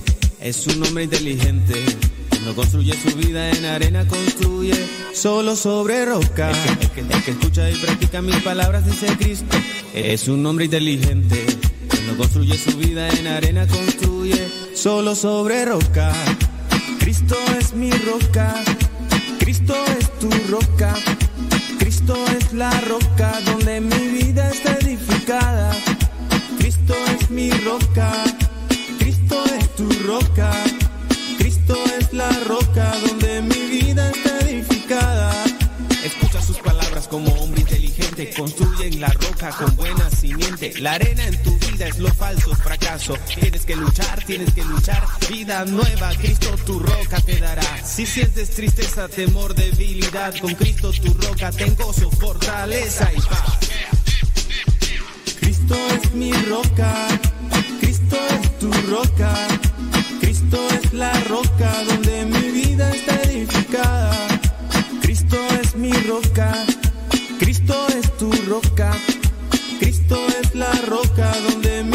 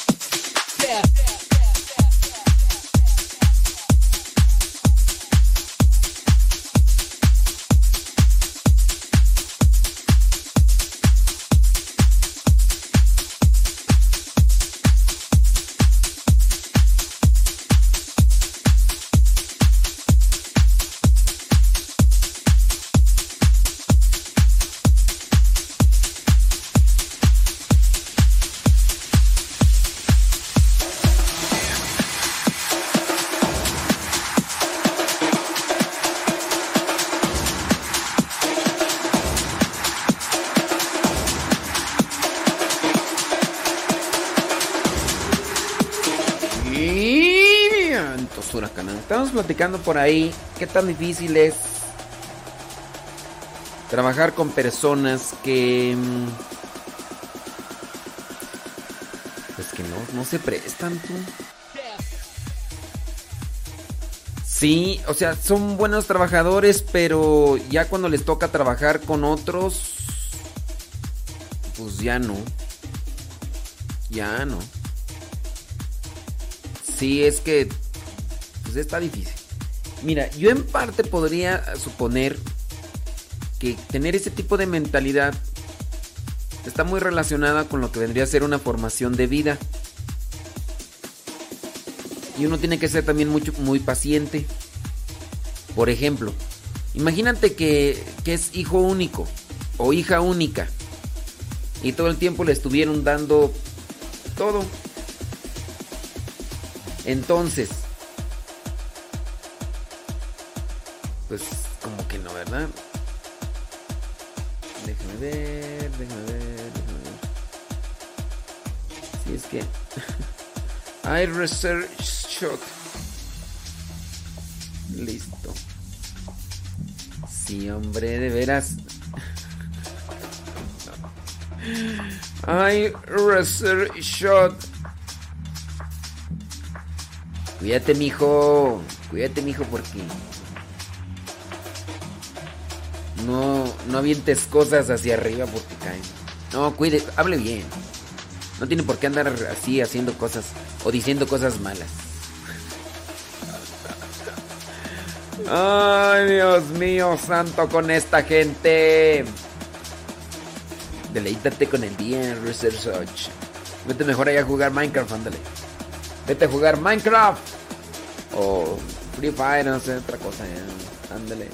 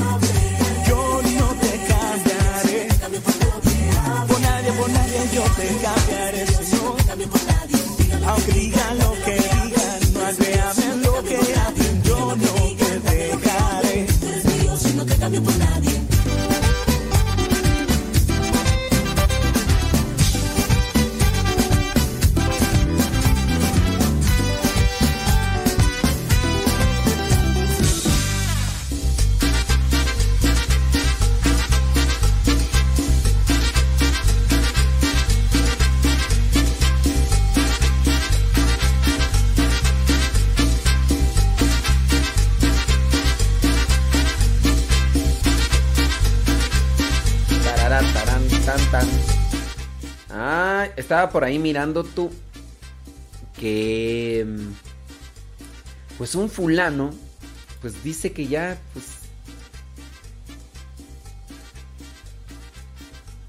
sí estaba por ahí mirando un fulano que, que dice pues que este fulano se hizo una operación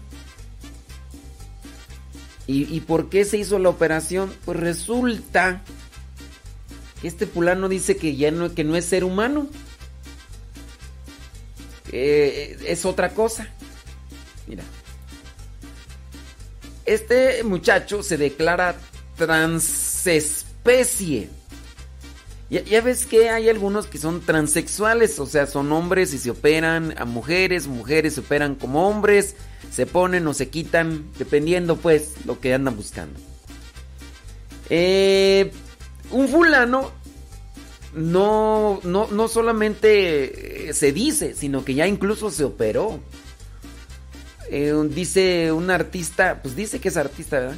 Un artista catalán que se implantó dos aletas artificiales en la cabeza. Se las implantó, ¿eh? O sea, recurrió a la operación. Según el conectarse con la naturaleza ofreció una... Con la, ah, se- según él conectarse con la naturaleza. Dice mm, un fotógrafo y productor musical, tiene 24 años, platica que decidió instalar en su cuerpo pues esas aletas que él mismo diseñó. Son aletas artificiales que su inspiración ha sido siempre los peces, la biología marina, ya que de pequeño sentía muy conectado con ellos, o sea, Aquaman o qué. Y añade, dice, no me considero 100% humano, dice él. Mi persona no coincide con el concepto biológico que se conoce. ¡Amos! ¿Y eso quién lo determinó o qué? Pues muy posiblemente él. Dice, al día de hoy el humano vive como en una burbuja antropocentrista, viendo la naturaleza en una escalera jerárquica vertical en la que el humano está por encima de las otras especies. Para él este proyecto significa romper con eso. El dispositivo consiste de dos membranas de silicona de 500 gramos que captan los cambios de presión atmosférica, también los cambios de humedad, temperatura, y con ayuda de un microchip los convierte en vibraciones que se transmiten por el cráneo, convirtiéndose todo aquello en sonido. Al principio el joven portaba las aletas con ayuda de una diadema que se colocaba en la parte posterior de la cabeza, mientras que la placa con el circuito electrónico permanecía expuesta. Pero en enero de este año, pues ya ven que en este año han pasado tantas y tantas cosas, ¿no? Eh, decidió viajar a Japón para finalmente someterse a un implante transdermal, durante el cual el microchip fue introducido entre la piel y el hueso. Dice, tengo la zona de la piel resentida y me quito las aletas para dormir y bañarme. Estoy acostumbrado a que la gente me mire por la calle. Es que si ustedes lo miraran, hagan de cuenta como unas conchas de estas de mar. Más o menos. Como unas conchas de mar, así pero en la cabeza. Así como si fueran do- dos orejas. Dice, me quito las aletas para dormir y bañarme. Obviamente porque pues, acostarse no le, le estaría molestando ahí. De hecho, pues no podría dormir bien así porque le estorbaría. Dice, me estoy acostumbrando a que la gente me mire, dice, y eso no me afecta. Me enriquece como persona. Me enriquece mi curiosidad. Es más como una experiencia poética que me conecta a la naturaleza de antes. Y pues ahí está el plan. Y este... Pues sí, hagan de cuenta así unas, como unas de esas conchas de esas de almejas, así en la cabeza. Y, y ya. Entonces ahí está esto de el fulano que dice es ya no es humano, es un transespecie. Ándele pues, pues. Pues así las cosas tú, ¿qué, qué cosas no?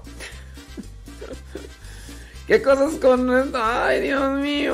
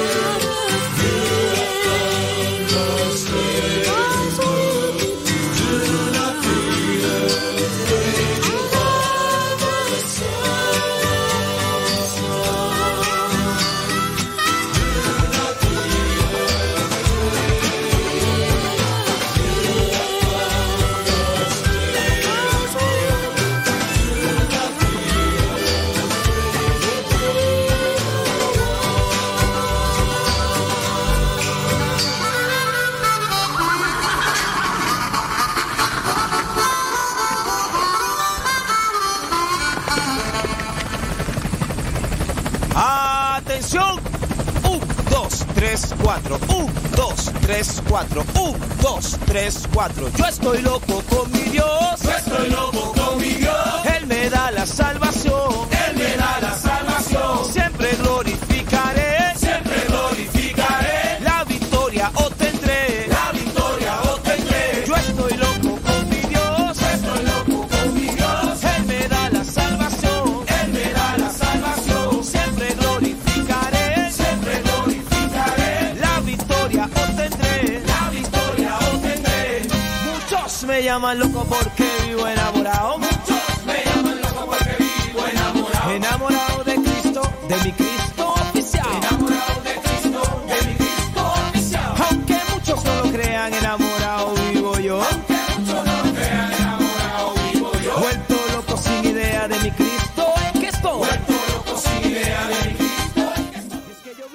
Estoy. Revisando los mensajes que nos llegan ahí a, al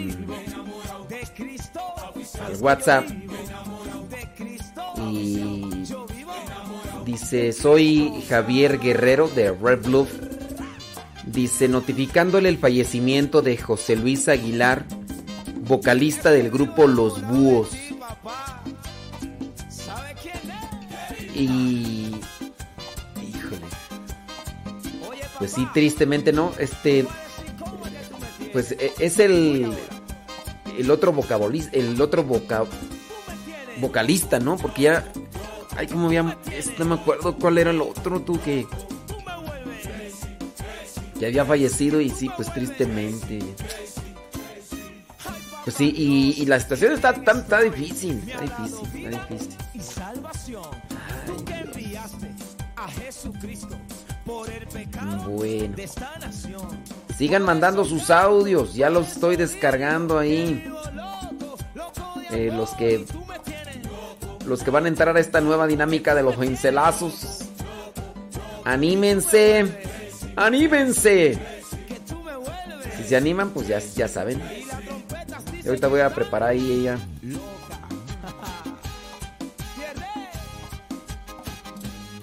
Ándele ahorita merengues tengues, creo que sí ya lo descargué este. Oye, Mari, ¿cómo que te tiene? Sí. Hoy es martes, por ahí viene también Pati Paco con el programa Lo que Dios ha unido. Bueno, ya. Leito, sobres, Leito. A ver qué dice.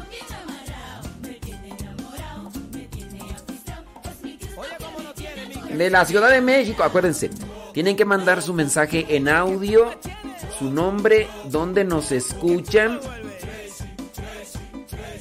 Y A dice que el otro se llamaba Abel. Sí, bueno, pues. La canción de los búhos, tú. ¿Cuál, cuál canción de los búhos? Aquí que dice, recíbeme con todo lo que soy, lo que seré. De esa canción me acuerdo porque era la que cantábamos cuando estábamos en el coro.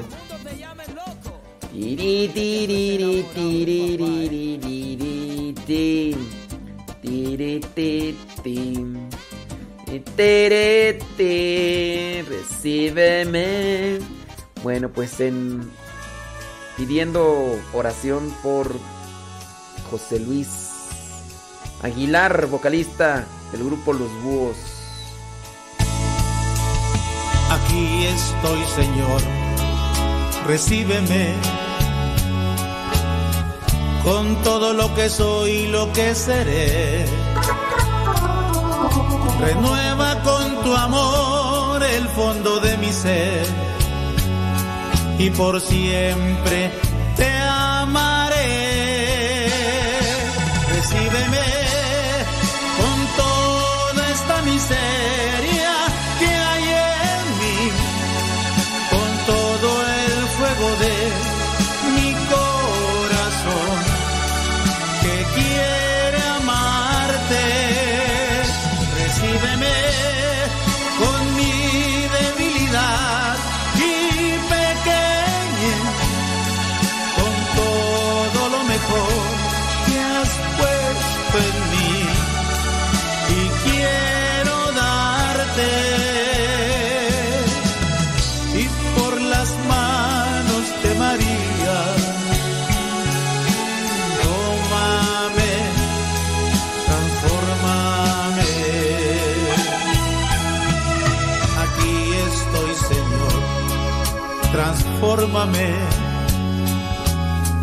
Una ofrenda viva quiero ser. Concédeme sentir el fuego de tu amor. Y en amor te serviré. Recíbeme con toda la miseria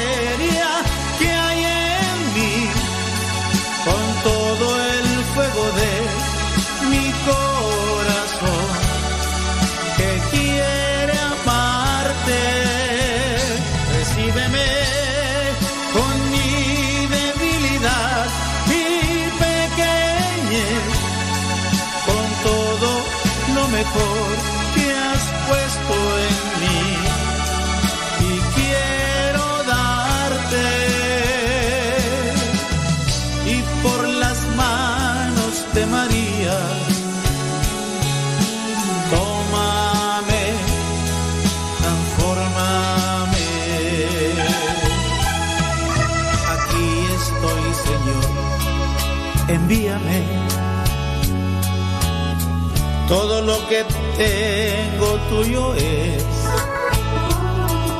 Tú puedes disponer de todo lo que soy, pues tú eres mi Señor.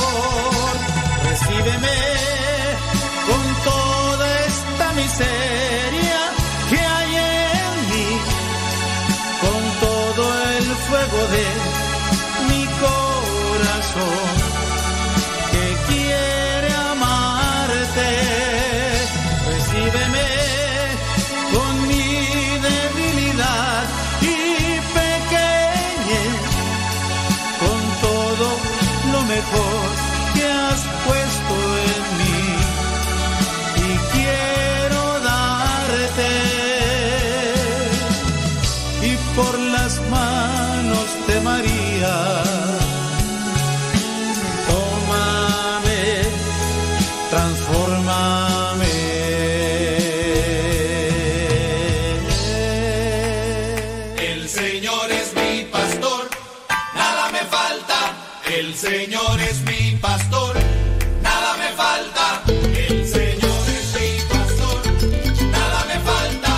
vamos a hacer una prueba. Vamos a hacer una prueba.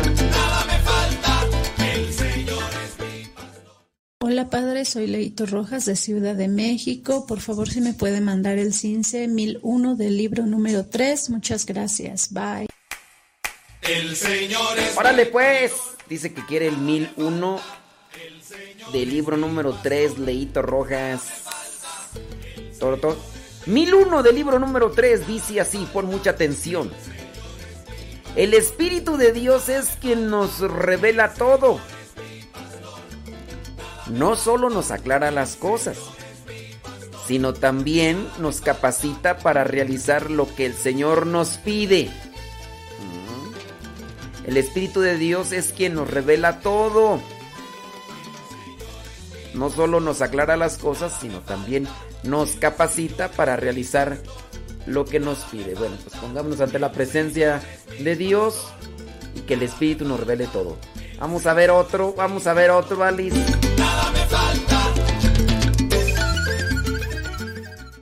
Buen día, Padre Modesto. ¿Me puede dar el cincelazo 830 del volumen 3?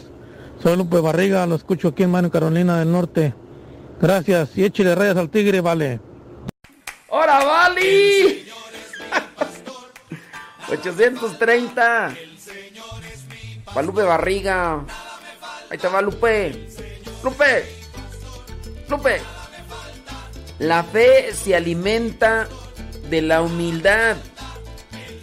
La fe se, la- se alimenta de la humildad, del servicio y de la caridad. 830 del volumen 3. La fe se alimenta de la humildad y de la caridad. La fe se alimenta de la humildad y la caridad. Irá, ande pues. Ahí está, ahí está, pues para que no digas que. ¿Qué, qué, qué andas haciendo, Lupe Barriga? ¿Todo tranquilo o qué? Trabajando duro y tupido. Vámonos otro pincelazo. Hola, hola, soy Dagoberto Méndez Rodríguez. Lo escucho desde Fullerton, California. Y yo quiero cincelazo del libro 3, número 15. Gracias. El Señor es mi pastor, nada me falta. El Señor es mi pastor. Ahora, Dagoberto. Hasta Fullerton dice que quiere el cincelazo 15 del libro número 3. El Evangelio se lleva a los demás con espíritu de sacrificio.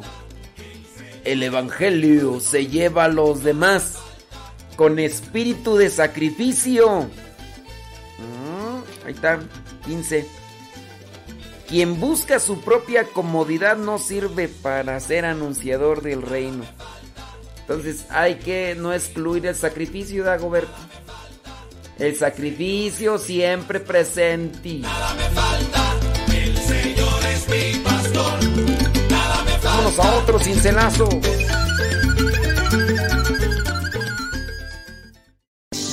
Buenos días, Padre. Escuchándolo a todo volumen aquí desde la ciudad de Tapachula, Chiapas. Si me puede enviar el cincelazo número 200 del libro 1, por favor. Bendiciones. Ay, Dios mío, nomás que no me acuerdo cómo. Ya ni me acuerdo. ¿El 200 tú? ¿O cuál era? Deja ver si este es el otro audio que nos mandó. Es que por nos mandó dos tú. Buenos días, padre. Mi nombre es Fabiola Pérez. Saludos desde aquí, desde Phoenix, Arizona. Yo escucho radiocepa.com y quiero, por favor, el cincelazo 76 del número 3. Gracias. El Señor es mi pastor, nada me falta. 76 del libro número 3 para Fabiola. Allá en Phoenix. 76, dijo tú. En nuestra obligación, es nuestra obligación darlo todo, Fabiola. No a medias tintas. El que es generoso tiene y comparte. El que es generoso tiene y comparte. Nada, nada de a medias tintas, Fabiola. ¿eh? Nada que con que a Chuchita la bolsearon. No, no, no, no, no. Hay que, hay que darlo todo. Todo, todo, todo, todo, todo, todo. Le ganas, Fabiola. Y para atrás, ni para agarrar vuelo.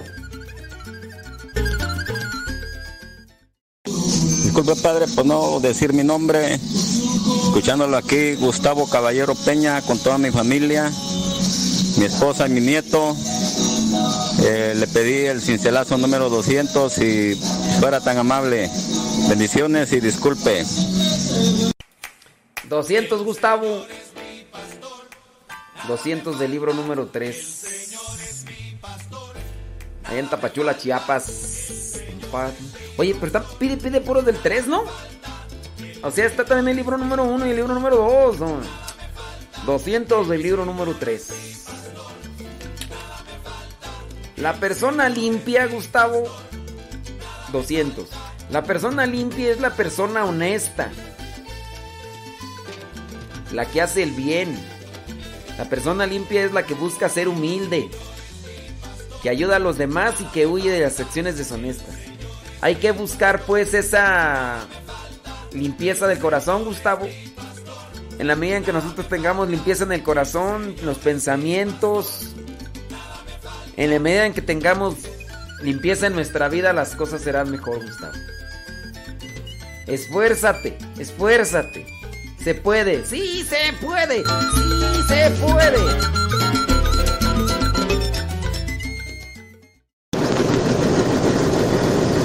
Padre, buenos días. Soy Ricardo Muñoz y lo escucho desde Orosi, California. Yo quisiera el cincelazo número 188 del libro número 2. Muchas gracias. El Señor es mi Aquí voy a poner a trabajar mi memoria, tú.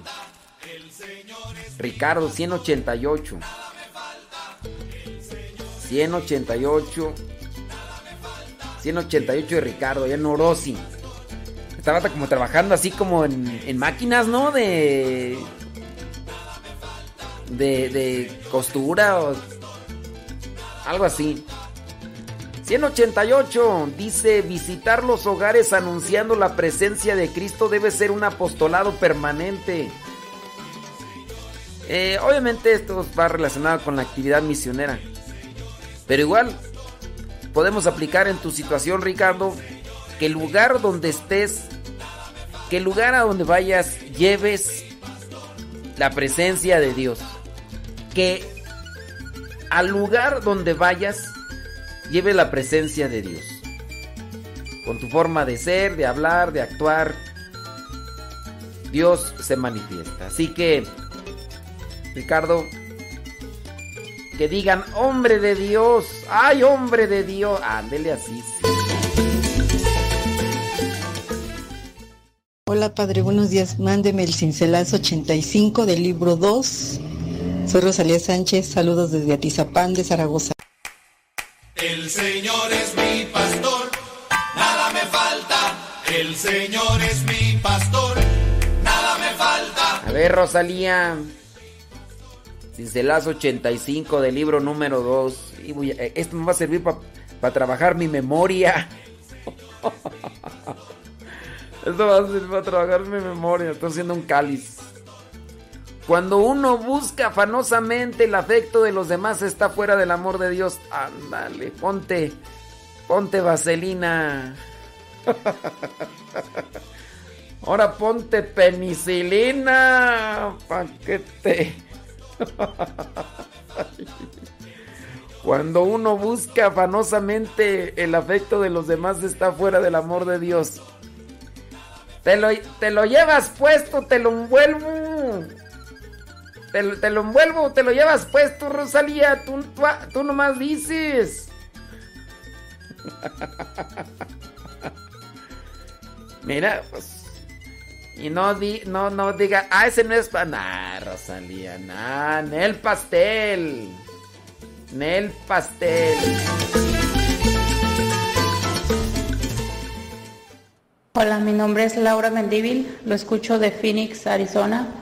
Me gustaría escuchar el cincelazo número 80 del libro número 1. Gracias, bendiciones, Padre. El Señor es mi pastor, nada me falta. Pues nomás me acuerdo, deja ponerlo otra vez porque es el 80 del 1, ¿verdad? Espérame. Hola, mi nombre es Laura Mendívil, lo escucho de Phoenix, Arizona. Me gustaría escuchar el cincelazo número 80 del libro número 1. Gracias, bendiciones, Padre. Bue- ahí está, ahí está. 80 del libro número 1. A ver, ¿cómo, cómo? Discúlpeme que lo vuelva a poner, eh, pero es que acá estoy haciendo yo pruebas con mis aparatos técnicos. Ahí va la prueba, espérenme. Hola, Es que- mi nombre es Laura Mendívil, lo escucho ya. de Phoenix, Arizona. Me Sí. gustaría escuchar el cincelazo número 80 del libro número 1. Ah, Ok, muy bien. Gracias, bendiciones, Padre. Gracias. Ah, ah, bueno, muy bien. Ya hicimos prueba. Ya hicimos pruebas, si se escucha bien, no tengo que hacer acá más maniobras. Es que son cuestiones técnicas que pues, tengo que acá.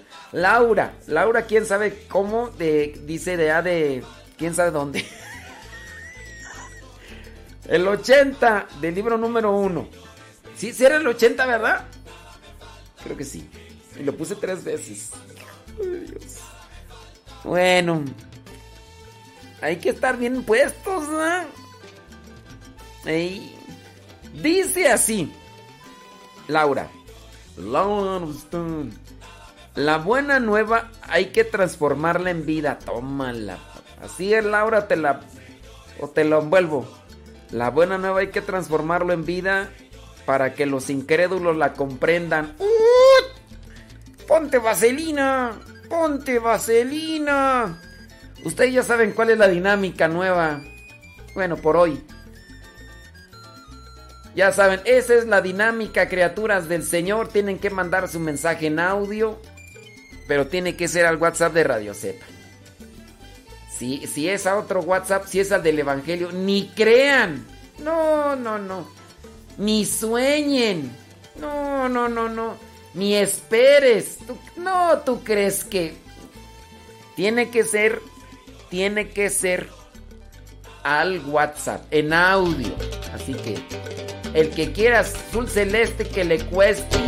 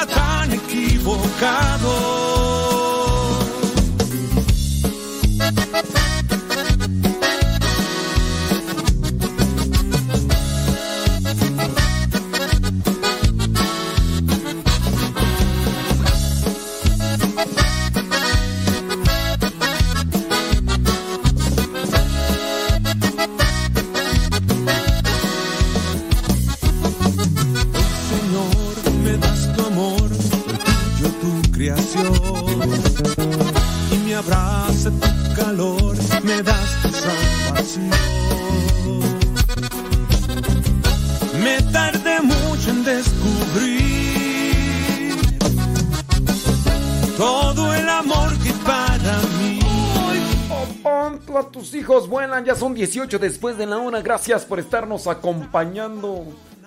A los que nos acompañan y a los que no nos acompañan también. A los que nos escuchan después en la repetition. En la repetition. Ey. Como que no me animo a hablar, dice por acá. Pues ándele, pues si no te animas a hablar, pues. Ey, pues ni modo, ni modo, dijo Lupe, ¿qué le vamos a hacer? Dijo Don Roberts. Saludos a Marta. Marta, Marta, muchas cosas te preocupan, pero solamente una es la necesaria. Ándele pues, saludos Alicia Mejía Villalobos dice que desde Los Reyes La Paz. Saludos. Dice... mm,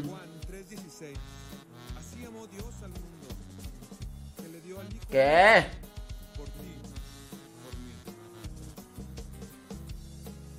¿A poco? Dice, dice don David Trejo, dice, si escritos no los dice, menos en audio. ¿No lo mandaste, David Trejo? ¿No lo mandaste? Si lo hubieras mandado, ahí hubiera salido ahí la el, el bozarrón de David Trejo. Pero vale, este... Bueno, bueno, bueno, bueno, bueno, bueno, bueno, bueno. Bueno, bueno, bozarrón de David, don David Trejo. A lo mejor no quiere, no quiere presumir su bozarrón, don David Trejo. Era, era vale, don David Trejo. Ayer vino. ¿Cómo se llama esta muchachilla? Ay, no me acuerdo. Yuli. Allá de San Miguel Octopan, Guanajuato. Más bien, San Miguel Polvopan, tú. San Miguel Polvopan. Bueno, vámonos a la radionovela del día de hoy. Ustedes sigan mandando sus audios de los cincelazos. Y a ver si se los digo.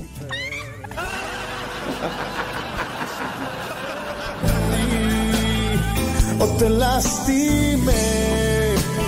Es el capítulo número 34 de la radionovela El Heraldo del Dios. Felicitaciones a las que se acaban de levantar. A las que se acaban de levantar cuando son exactamente mm, 10, 9, 8, 20. Se, se levantaron a las 8 de la mañana. Ay, esa es vida y que no se acabe. Vamos al Radio Rancho. Hombre, muchos días de esos y que no se acaben. ¡Viva México! Que servimos.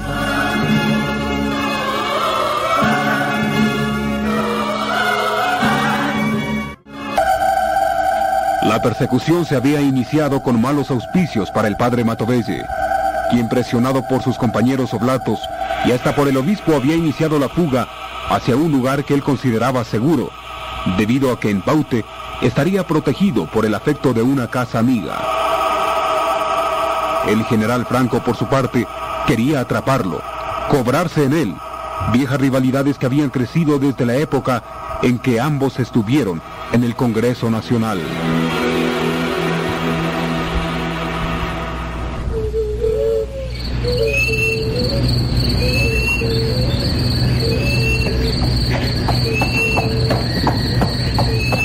En la noche ya iniciada, Matovelle llega a la casa de un campesino conocido radicado en Harán, quien al escuchar sale con su mujer hasta la puerta para ver quién ha llegado.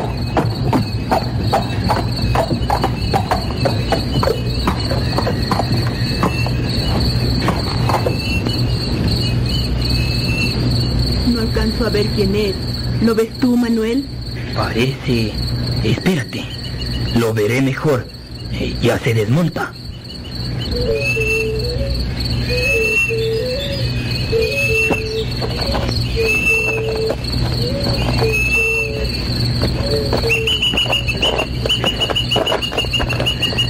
Buenas noches, desde Dios. Don Manuel, doña Julia. Santo Dios, pero si es el padre Matovelle. Buenas noches, padrecito. Qué sorpresa nos da usted el- el que haya llegado a estas horas.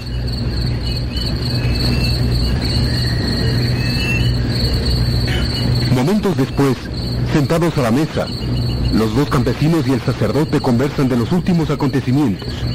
Poco a poco, se enteran de la verdadera situación de la ciudad y de lo que en ella acontece desde esa tarde. La mano de Dios ha caído sobre nosotros para castigar nuestros pecados, hijos míos. Hemos sido tibios en la fe y el demonio ha soplado su viento helado para que ésta se enfríe más. Pero entonces, hasta los sacerdotes han ido a la cárcel. Así es. Antes de salir, estaban presos el padre Hurtado, el padre Alvarado y el padre Arce, todos dignísimos ministros del Señor. Pero, ¿y por qué? ¿Qué han hecho? Con Franco no se necesita hacer algo. Simplemente, él acusa y eso basta. Nos acusa de haber disparado sobre las torres de la catedral contra las fuerzas liberales que tomaron Cuenca. Y allí los tienen encerrados y humillados, sin permitir que nadie los ayude. Santo Dios, parece mentira lo que dice. Sírvase otro poquito de estofado. Debe estar con hambre, padrecito. Está tan bueno que no me resisto en comer otro poco. Gracias, buena mujer. No hay nada más grato a los ojos del Señor que la caridad que se hace a los necesitados, a los que huyen de la impiedad y la injusticia. Aquí puede quedarse todo el tiempo que quiera, padre. Nos hace un honor tenerlo con nosotros, en esta pobre casa. Sí, padrecito, no creo que aquí vengan a buscarlo. Les agradezco infinitamente. Siempre estarán en mi corazón y en mis oraciones por todo lo que han hecho por mí. Pero a esta hora seguramente ya Franco habrá despachado a los soldados para que me sigan. Dormiré solo esta noche aquí. Y en la madrugada, después de celebrar misa, partiré hacia Paute. ¿Hacia Paute? ¿Va a celebrar misa aquí, en nuestra pobre casa? Sí, doña Julia. Llevo conmigo todo lo necesario. Dios está con los que sufren. Y ahora me ha tocado sufrir a mí, abandonando a mis compañeros y a las madres oblatas, a mis jóvenes seminaristas. Todo fue tan precipitado, pero trataré de que el odio y la venganza no me alcancen. Entonces mañana... Sí, doña Julia. Después de misa, mañana seguiré antes de que salga el sol rumbo a Paute.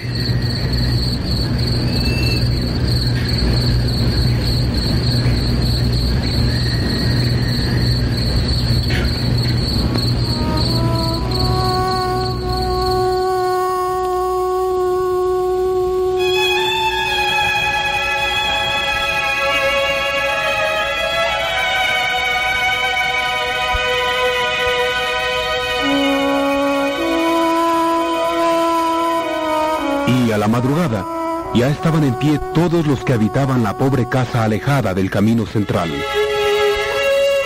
La Santa Misa se celebró con suma unción, signada además con la inquietud de lo inevitable, de la persecución que sufría el buen sacerdote.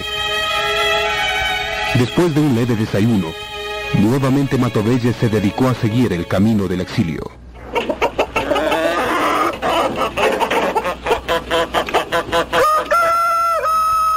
Bueno, hermanos en Cristo, nuevamente gracias. Un día, Si el Señor lo quiere, volveremos a encontrarnos. Que Él nos bendiga siempre. Reverencia, cuídese mucho. De gana no quiere que el Manuel le acompañe. No, es mejor que vaya solo. Así pasaré más desapercibido. Si algo necesita, padrecito, mándeme avisar, que yo lo haré. Haré todo lo posible para acudir a donde sea. Lleve este pancito y esta panela. Le puede servir en el camino. Y denos su bendición, padre. Gracias. Muchas gracias, doña Julia. Que Dios la bendiga. Y bendiga también esta casa donde se da techo y pan a los necesitados y perseguidos.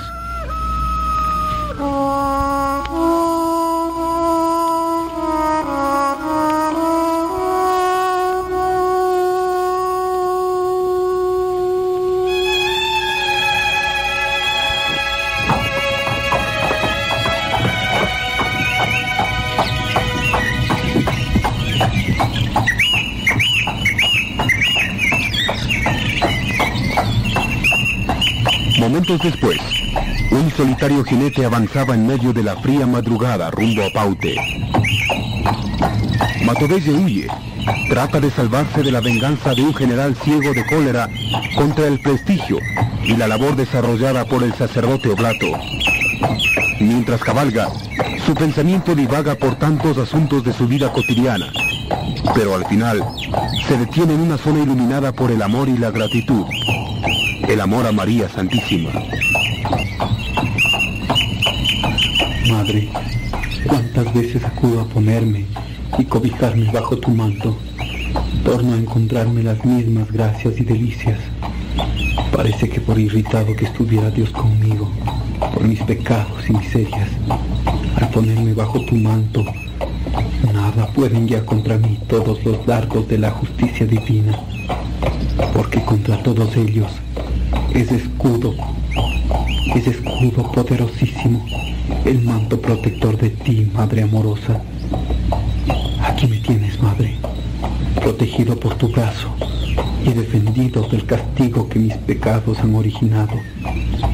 Llévame a donde tú designes y allá déjame siempre sentir que es tu mano la que se posa sobre mi corazón para sosegarlo y aromarlo con la oración y el sacrificio.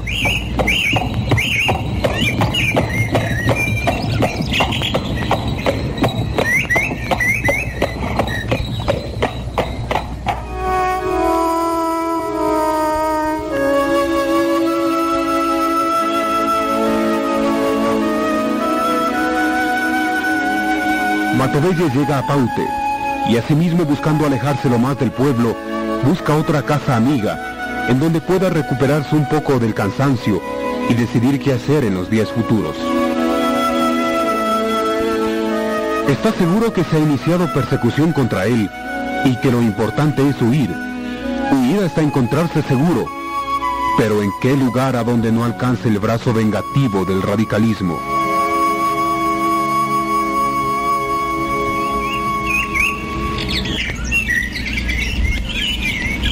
Buenos días de Dios. Ah, de la casa. Don Pedro, doña Jacinta. Parece que no hay nadie. Habrán salido al pueblo.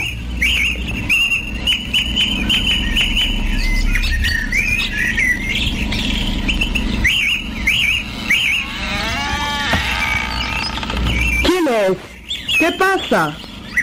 ¿Qué desea? Soy yo, doña Jacinta. No me reconoce. Santo Dios. Pero si es el padrecito. ¿Cómo así por aquí? Entre, entre. ¿En qué le puedo servir, reverencia? Ay, tendría tanto que contarle. Pero eso lo haré luego si hay tiempo. ¿Qué es de Pedro? En la chacra está, pero enseguida ha de venir. Pero ¿cómo así nos viene a visitar? Esto sí que es sorpresa y de las buenas. No tan buena mujer.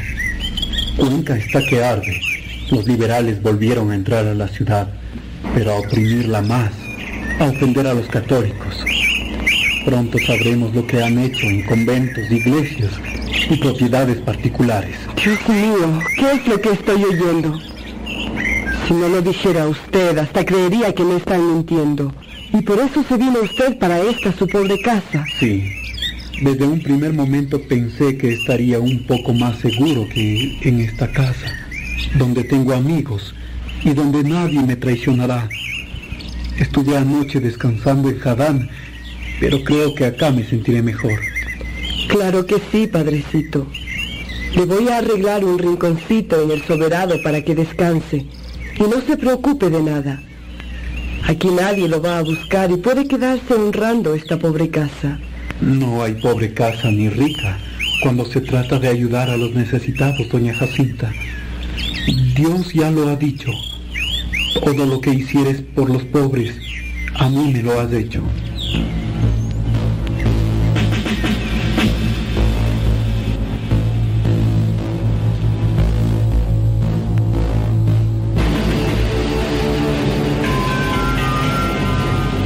Por algunas horas estuvo Matovelle en esa casa de los amigos de Paute, rezando su breviario, descansando de los ajetreos propios del viaje precipitado, pero con el espíritu en paz. Sabía que había hecho lo mejor, que quedarse en Cuenca en su convento hubiera sido una imprudencia, pero casi en esos mismos momentos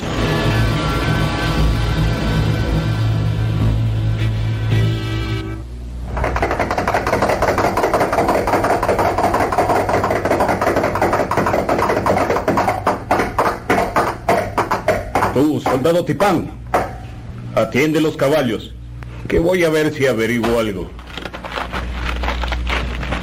¡Hey! ¿Quién vive aquí? ¡Abran! ¡Abran! ¡Abran en nombre del ejército! ¿Sí? ¿Qué desea? ¿Para qué golpea tan duro? Quiero saber si han visto en el pueblo a un cura, a un cura que andamos buscando. ¿Un cura? No lo he visto, no he visto a nadie. Vaya a preguntar en la iglesia. Allá están los curas. Matovelle tenía razón. Su intuición no le había fallado. Los soldados enviados por Franco estaban tras sus huellas, y aunque en ese momento todavía no se enterara de la presencia de la patrulla en Paute, su seguridad seguía en peligro.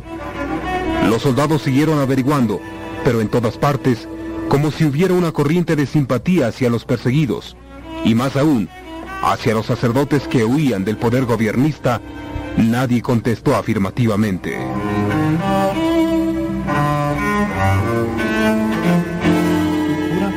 No, no le he visto. Yo estoy trabajando y no me preocupo de lo que pasa en el pueblo. ¿Un curita? ¿Quién también será? A nadie mismo he visto. Mejor me voy a seguir en mis quehaceres.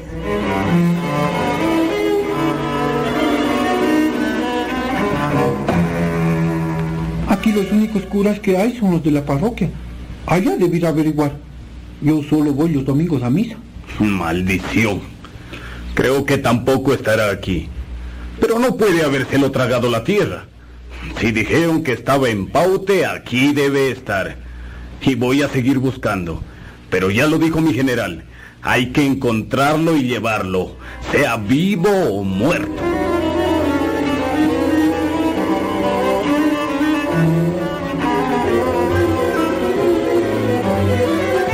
El marido de doña Jacinta llegó primero al pueblo antes de ir a su casa, y en una tienda de víveres se enteró lo que la patrulla militar estaba buscando. Hizo unas compras que Jacinta le había encargado y se fue para su casa, meditando el trote cansino de su mula. Están buscando al cura Matovelle. Eso fue lo que dijeron. Pero, ¿por qué lo buscarán por estos rumbos? Si él vive en Cuenca, y hace algún tiempo que no lo vemos por aquí.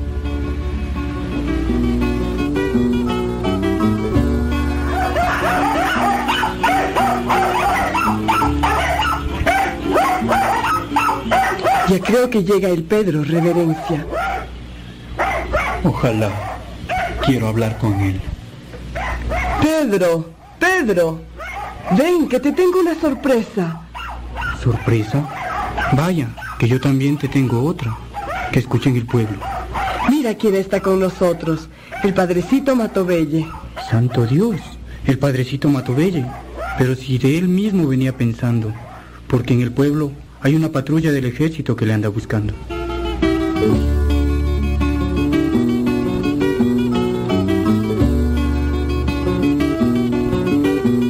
Rápidamente Matovelle se entera de la situación en que se encuentra.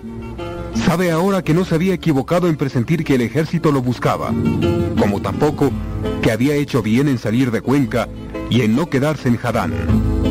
Pero asimismo sabe que no puede quedarse en Paute, que no es para él un lugar seguro y que debe marchar mucho más lejos, ponerse fuera del alcance de las fuerzas del ejército. No hay más, querido Pedro. Tengo que seguir para adelantarme. La patrulla buscará casa por casa si es posible, hasta estar segura de que no estoy en ninguna parte. ¿Pero a dónde se va a ir? Si es que lo van a seguir buscando. ¿Pero dónde piensa ir, padre? Creo que lo más seguro será que me dirija hacia Yungas, en el Callar. Allá está la hacienda de don Juan de Jesús Pozo. Virgen Santísima, pero queda muy lejos, a tres de Cuenca. ¿Y se va a ir usted solo, reverencia? Eso sí, no lo voy a permitir. Ni yo permitiría que alguien se complique por mí. Bien sabemos que los radicales cuando apresan a alguien lo acusan de cualquier cosa con tal de juzgarlo y condenarlo. No, don Pedro. Conozco la bondad de su corazón, pero me iré solo como vine. Y eso será inmediatamente. Pero qué desgracia. ¿Cómo se va a ir? Yo creo que si le escondemos en el soberado o en el establo, nadie lo va a buscar allí ni lo van a encontrar. Pero mejor estaré en la hacienda del señor Pozo. Ven, Pedro, ayúdame a montar. Ya he descansado lo suficiente y debo partir inmediatamente, antes de que lleguen los soldados y me capturen.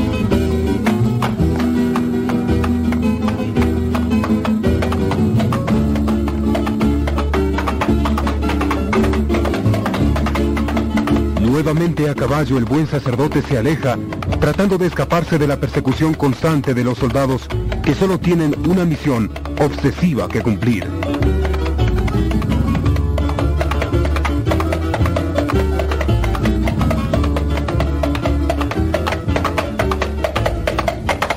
Pero ¿dónde se habrá metido ese cura? Parece que se lo ha llevado el viento. Nadie quiere hablar. Pero estoy seguro que más de uno lo han visto. Que alguno lo tiene escondido en su casa. Barajo. ¿Y qué digo a mi general Franco? ¿Qué diré al regreso? Que no lo encontré. Que se me escapó. Me va a castigar por inútil, por estúpido. No, no puedo regresar sin él. Tengo que encontrarlo y para eso buscaré bajo las piedras si fuera necesario.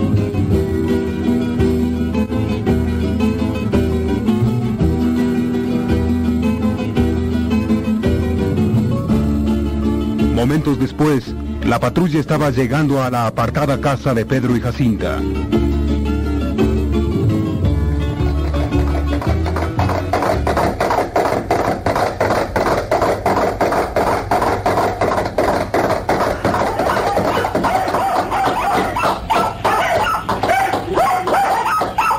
Sabemos que está aquí el cura Matovelle. No lo vayan a negar, porque no estamos para bromas. Dígame, ¿dónde se esconde? Aquí no hay ningún cura. Como usted dice, soldado. Si quiere, entre y rebusque por donde le dé la gana. Santo Dios, ¿y por qué le buscan? Esa es cosa nuestra. No estamos aquí para sentarnos a charlar, sino para encontrar al cura y llevarlo amarrado a Cuenca. Ya bastante trabajo nos ha causado. Aquí, soldado Roales. Con tres hombres busque por ese lado. Y tú, soldado Vega, con otros tres más, métete a la huerta a ver si lo encuentras. Pronto, vamos.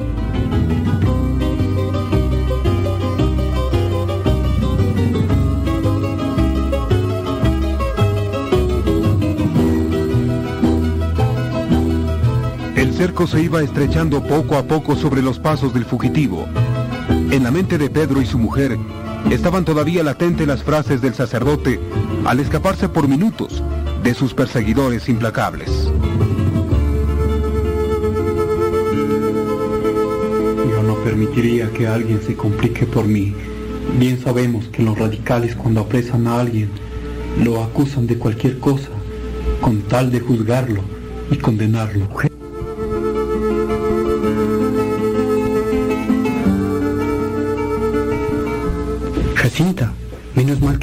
Ya debía andar lejos. Estoy rezando por él. Que Dios lo haga invisible para los ojos de estos enemigos de nuestra religión.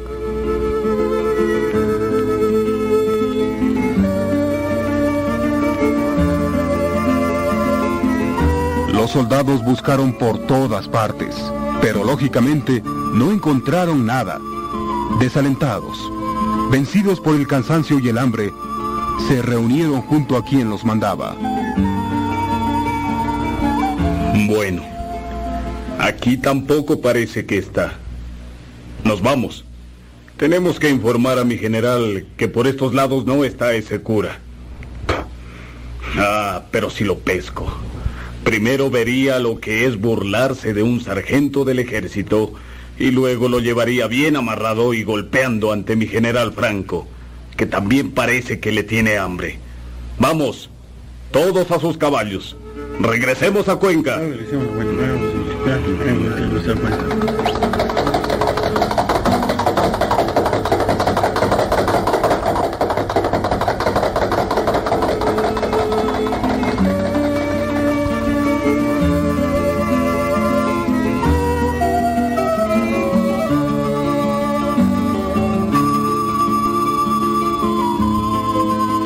Avanza, bajo un sol ardiente o envuelto en las sombras nocturnas, siempre con una idea fija, escapar. No dejarse humillar por quienes sabe, no dejarían sin hacer nada por mostrarlo ante el pueblo cristiano como a un enemigo del gobierno y un subvertor del orden establecido.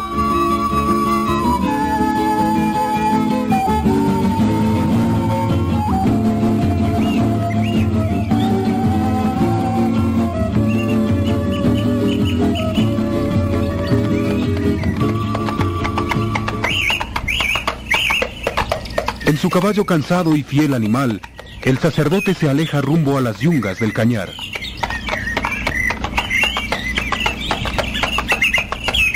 Veré si en esta casita alguien me puede favorecer. No he comido todo el día Ah, y la sed me atormenta. No, no hay nadie. Parece una casa abandonada. No hay perros ni animales domésticos. Sí, no hay nadie aquí. Pero allá parece que hay un arroyo. Por lo menos tendré agua y un lugar abandonado para dormir. Bendito sea Dios, el que no me abandona y me sigue protegiendo.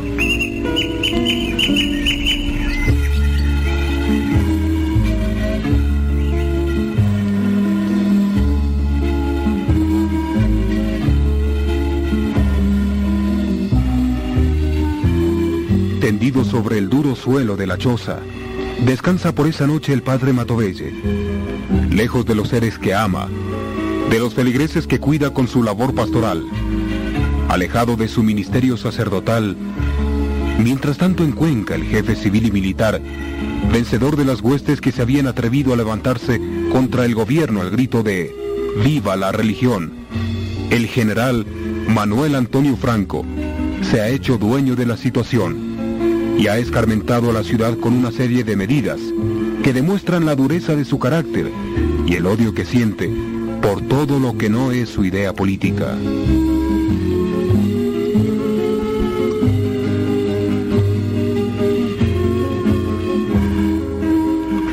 Ya hace 15 días que se fue nuestro padre y no sabemos nada de él. Solo que estuvo en Paute y nada más. Debe haber llegado a las yungas y ella estará seguro. Debemos bendecir al Señor que logramos convencerlo de irse. Si se quedaba ahora, hubiéramos lamentado verlo prisionero y ofendido. Sí, así es. Las oraciones de tantos fieles que nos han ofrecido que nos han ofrecido hacerlo es lo que lo protege. Dios está siempre con los pobres, con los perseguidos por la injusticia. El señor obispo está gestionando la libertad de los sacerdotes presos, pero no sé si lo consiga. El general Franco está dispuesto a no ceder y ha amenazado con llevarlos a Quito para encerrarlos en el penal. Qué horas de dolor nos ha tocado vivir y sin poder hacer nada por nuestros hermanos en Cristo. Ya en la catedral se han suprimido las misas de nueve. No hay sacerdotes que puedan atenderlas. Son tantos los que han tenido que huir. Creo que ante esta situación debemos mandar a los novicios a sus casas. No queda más remedio. Allá estará cada uno mejor. Voy a disponerlo así, padre. Padre Arriaga, ¿y cree usted que esa medida sería conveniente? La aprobaría el padre Matorrelle. Espero que la apruebe. Pero no queda otro remedio. No hay cómo alimentarlos y la ciudad está convulsionada. Por lo menos hasta que todo se restablezca, que todos los novicios vuelvan a sus casas.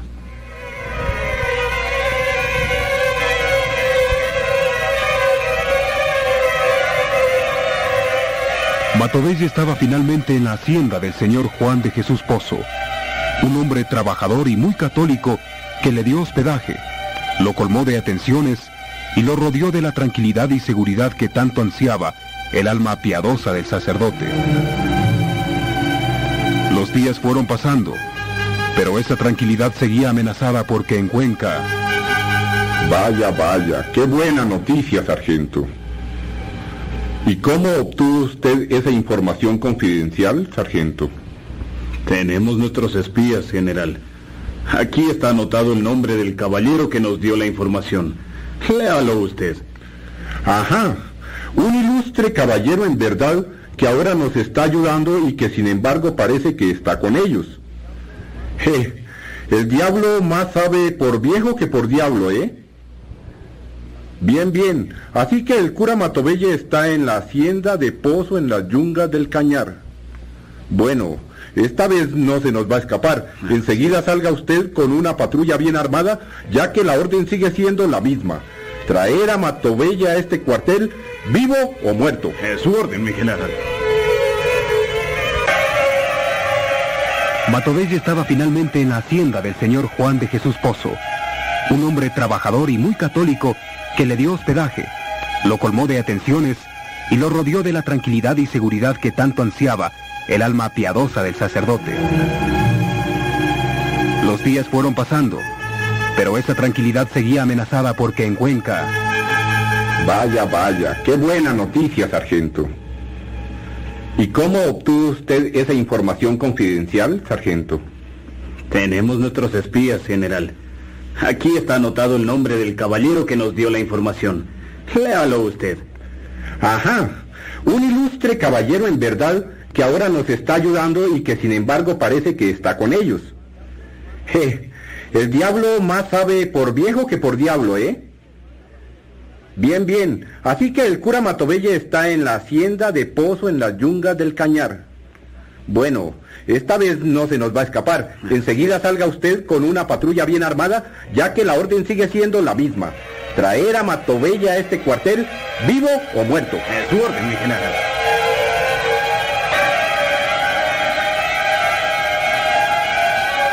La orden ha sido repetida otra vez con mucha premeditación, saboreando casi de antemano el éxito de la empresa. El general Franco mira hacia un punto indefinido por la ventana del cuartel, en donde se ha radicado y desde donde domina la ciudad, con sus ordenanzas injustas y casi siempre exorbitadas. El subalterno que lo escucha lo mira un instante antes de preguntar. Mi general, ¿de cuántos hombres debo disponer para ese trabajo? No quiero que falle esta vez por falta de elementos uniformados. Llévese unos 50 hombres en total para que pueda distribuirlos bien. Para que cuando llegue a la hacienda emplee una estrategia completa y lo atrape. Llévese, como le digo, unos 50 hombres. Mi general, su orden será cumplida. Ah, espere. Pero haga que los soldados vayan saliendo de la ciudad de a dos o tres.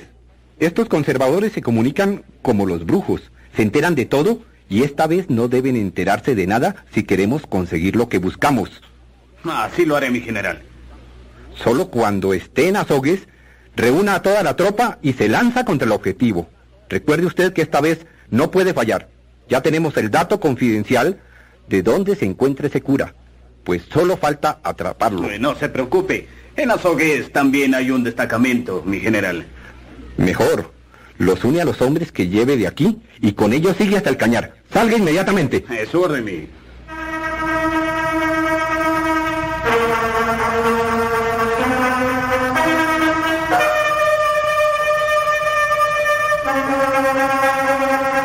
El militar encargado de la acción de capturar al padre Matovelle era el carchense Avelino Acosta, un hombre cumplidor de su deber, agresivo, con obsesión por cumplir las misiones que se le encargaban. Con los hombres que se le asignaron preparó bien, casi con pulcritud, la salida de los mismos desde Cuenca, en grupos dispares y en tiempos discontinuados, para no dar la impresión de que se trataba de un operativo militar.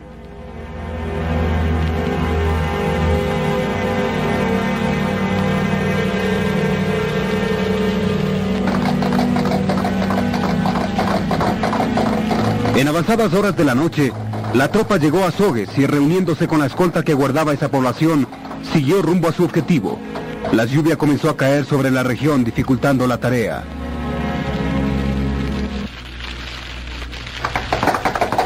Barajo. Con este tiempo no vamos a poder llegar sino mañana por la mañana. El río está crecido, capitán. ¿Qué vamos a hacer? Así no podemos vadearlo. ¿Y quién dijo que no podremos? Vamos, todos, todos en orden. Vayan cruzando el río por donde mejor puedan. ¡Vamos!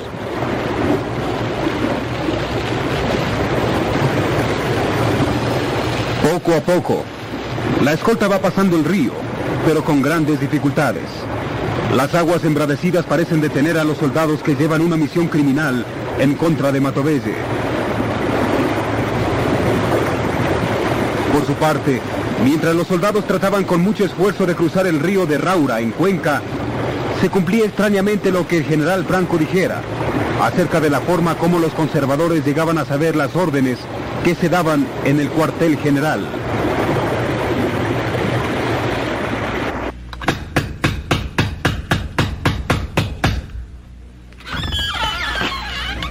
Buenas noches, padrecito. Permítame entrar, porque traigo un encargo especial de mi marido. Pase, pase usted, señora. Bueno, no podré quedarme mucho tiempo, pero lo que he venido a decirle quiero que lo escuche usted. ¿De qué se trata, señora? Mi marido me mandó, ya que él no puede venir, pero me pidió que le comunicara que hace una hora más o menos salieron los soldados rumbo al cañar, con el objeto de apresar al padre Matovelle. ¿Y cómo saben que el padre está en esa zona? No sabe mi marido cómo se han enterado, especialmente el general Franco. Dice que hay un señor de Cuenca que les informa a los liberales de lo que hacen los obispos y canónigos. Pero si van para el cañar, no quiere decir que sea para perseguir a nuestro padre, señora.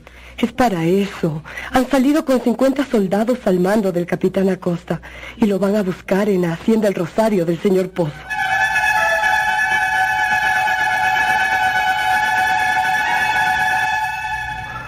Santo Dios. Están informados de todo entonces. En realidad nuestro padre está allá y sin ningún aviso previo seguramente será sorprendido y atrapado. A esta hora ya deben haber salido de Azogues para seguir hacia las yungas. Y no hay cómo avisarle. No hay cómo hacer nada, santo Dios. Solo tenemos al Señor y a su Santa Madre para que lo proteja. Bueno, no puedo quedarme más. Ya sabe lo peligroso que es entrar ahora a las iglesias y a los conventos. Enseguida la pueden acusar a uno de estar contra el gobierno. ¿Qué va a hacer usted, padrecito? Uniré a la congregación y nos pondremos a rezar continuamente ante el Santísimo durante toda la noche y hasta el amanecer. Y luego seguiremos durante todo el día de mañana hasta saber si la patrulla tuvo o no éxito en su miserable misión. Dios está con nuestro Padre y nosotros estamos con Dios.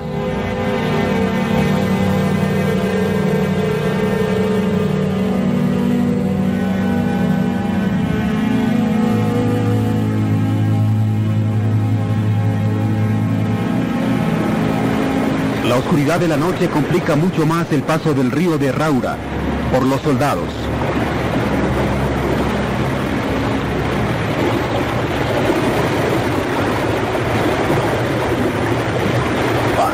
¡Ay! ¡Ay! Mi brazo, mi brazo. ¡Ay! ¿Qué es lo que pasa allá?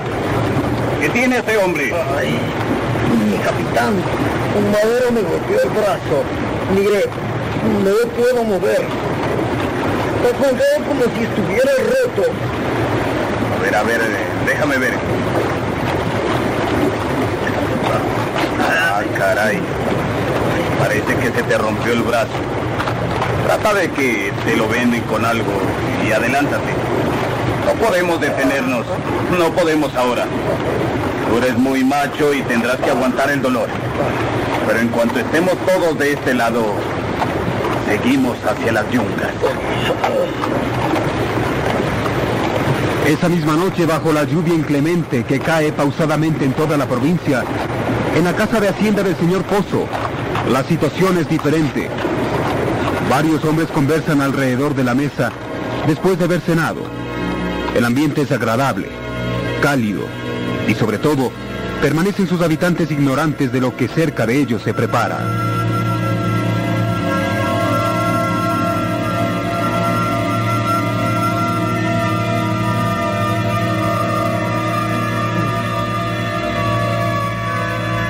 Hasta ahora me sorprendo, reverencia, que haya podido llegar solo hasta esta casa, en semejante invierno. Hasta los mejores arrieros y jinetes se abstienen de salir al campo. No tenía otra manera de conseguir llegar. Hace dos años vine a visitarlo y recordaba el camino. Ya había estado en Paute, pero no me sentía seguro como en esta su hacienda, señor Pozo. Y aquí se quedará sin que nadie lo moleste, padre. Hasta aquí no llega nadie, salvo el que tenga un objeto especial para hacerlo. El nombre de El Rosario de su hacienda ya es una promesa de protección. La Virgen tiene como medio la devoción del Rosario. Por medio de él nos comunicamos con su grandeza y bondad y alcanzamos los favores que le pedimos. Así es, reverencia. Supimos por ustedes, lo- los vecinos, que el padre Matovelle salió de Cuenca justo el momento en que el general Franco entraba a la ciudad. Oh, así fue, cuando ya no pude negarme al señor obispo para que me permitiera quedarme en Cuenca, al frente de mis obligaciones y junto a mis oblatos, debí salir a caballo. Ay, mientras Franco entraba a la ciudad por el vecino, y yo salí en cambio con dirección a Paute, por Ingachaca. ¿Y enseguida comenzaron a seguirlo, padre? Enseguida. Luego me enteré que momentos después de que yo había montado en la cuadra de Yanuncay, llegaron un grupo de soldados a buscarme, oliendo como sabuesos el lugar por donde yo había estado. Fue un milagro de la Virgen el que me permitió salir sin ser interceptado. Ay, de otra manera ya estaría en los calabozos del cuartel general, haciendo compañía a los otros sacerdotes que han caído en manos de los liberales.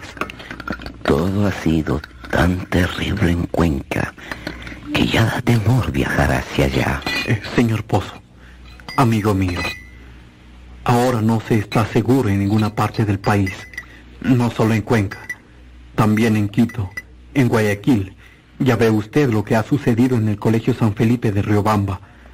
Los soldados profanaron los cálices y pisotearon las formas sagradas. Nos enteramos de eso con mi mujer y hicimos enseguida una novena de desagravio con la gente de la hacienda. Todo el Ecuador ha realizado desde entonces actos de desagravio al corazón de Jesús. Una nube sangrienta está cubriendo la patria y de ella no saldremos en mucho tiempo. ¿Y cómo han quedado sus oblatos, padre? ¿Y las madres de su congregación? Deben estar muy preocupadas por mi ausencia. No he podido enviarles ninguna nota, ya que es peligroso enviar cartas, porque se comprometería a quien fuera sorprendido leyéndolas. Por ahora no va a salir nadie a Cuenca, pero eh, dentro de una semana es posible eh, que yo mismo tenga que ir. Así que para entonces me ofrezco a llevar alguna carta a su congregación. Sabiendo que es tan peligroso, señor Pozo. Yo sé cómo esconderlo. Y aunque los soldados hicieran una requisa centímetro a centímetro, no la encontrarán, padre. Si es así, cuento con su buena voluntad.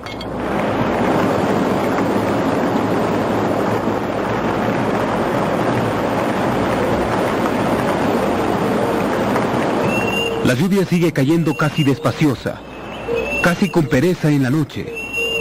El agua al caer sobre las grandes hojas de plátano, caña y naranjos produce un sonido agradable que mezclado con los ruidos propios de insectos y grillos perdidos en el campo, hacen que todo sea apacible, sin preocupación ni inquietudes.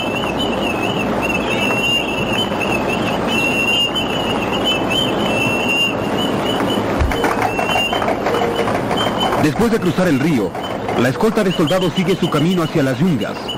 El barro del camino es pegajoso y resbaladizo, y en él, tanto caballos como hombres caen y tienen que servirse de todo su conocimiento militar para mantenerse en sus monturas. El capitán Abelino Acosta se ha detenido un momento para tratar de encender un cigarrillo bajo la lluvia. Lo acompaña un sargento. Caray. Qué noche. Hace tiempo que no vivía en campaña una parecida. Y la lluvia seguirá cayendo hasta el amanecer. A ver, a ver, mi capitán, encienda su tabaco. Bien. Ya está. Ojalá no se apague este maldito cigarro. Ojalá. ¿Es que sea rotura del brazo lo que le pasó al soldado Rivera? Sí, mi capitán, de eso entiendo yo. Y ya se la estaba hinchando. Parece que lo tiene roto por lo menos en dos partes. Barajo. Debe estar sufriendo mucho. Pero qué caray. El ser soldado no es ninguna lotería, ¿eh? Se sufre, pero a veces hay compensaciones también. Pero en Cuenca no las hubo ni cuando entramos por primera vez. Ni ahora cuando hemos vuelto a ganarles a esos curuchupas. Ya sé a qué te refieres, soldado. No hubo saqueo, ¿eh? Pues no, no hubo. Mi general Alfaro prohibió totalmente cualquier acto de rapiña. Pues le diré, mi capitán, que eso no gustó nada a la tropa. Todos esperábamos salir bien parados de Cuenca. Hay buenas casas, gente rica y guapas muchachas. Eso sí, claro que hay todo eso. Pero la orden era la orden y hubo que obedecer. Eh, bien, vamos. Ya hemos perdido algunos minutos. Todavía cree que podremos llegar esta misma noche, tal como usted dijo, y aprovechar la sorpresa y la oscuridad para rodear la casa y pescar a oscuras. Eh, no. Ya veo que no va a ser posible. El paso del río nos malogró el plan. Por ahora, seguiremos durante toda la noche acercándonos. Y en la mañana veremos lo que más nos convenga. Ah, sí.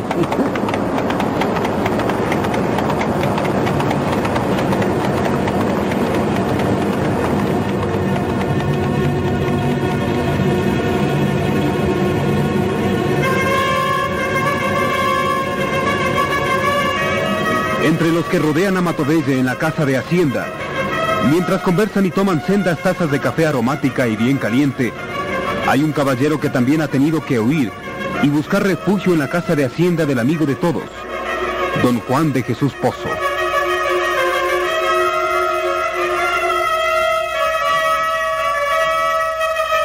Ya lo ve usted, padre.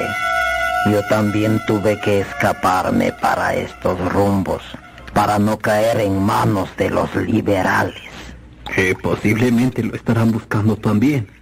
No lo creo. A lo mejor los primeros días, pero luego se cansan. Estaré aquí hasta que pueda regresar a mis haciendas y seguir viviendo en paz. O, o mejor dicho, en guerra contra los que atacan mi religión. Y hablando de guerra, aquí el amigo me contaba que se han producido numerosos ataques contra los liberales. Ah, así es, y el padre Matovelle lo sabe también.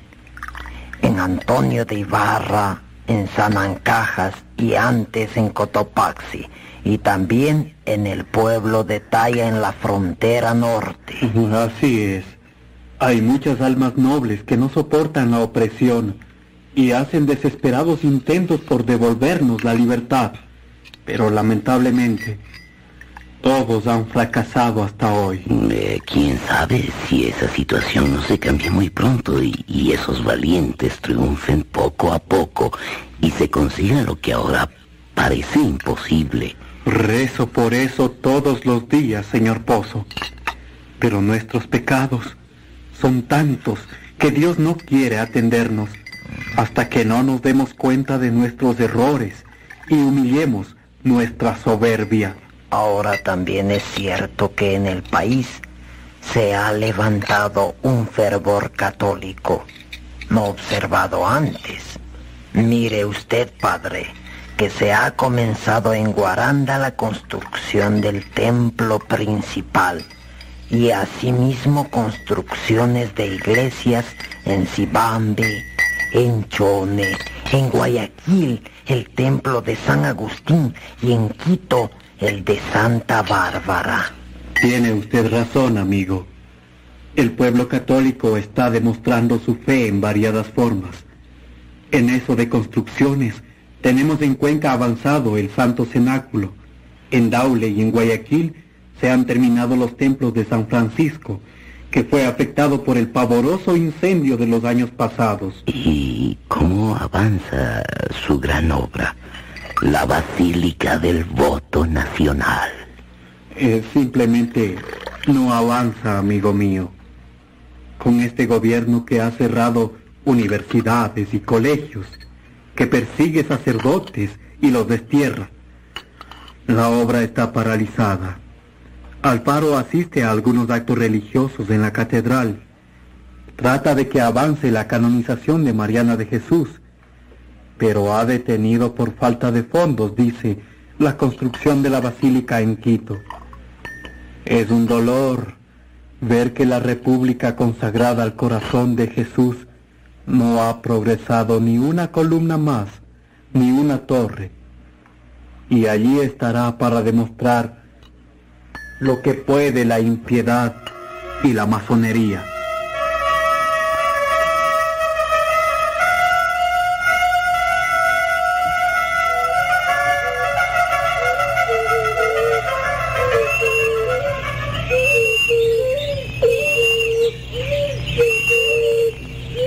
La tropa enviada por el general Franco y al mando del capitán Acosta ha viajado durante toda la noche.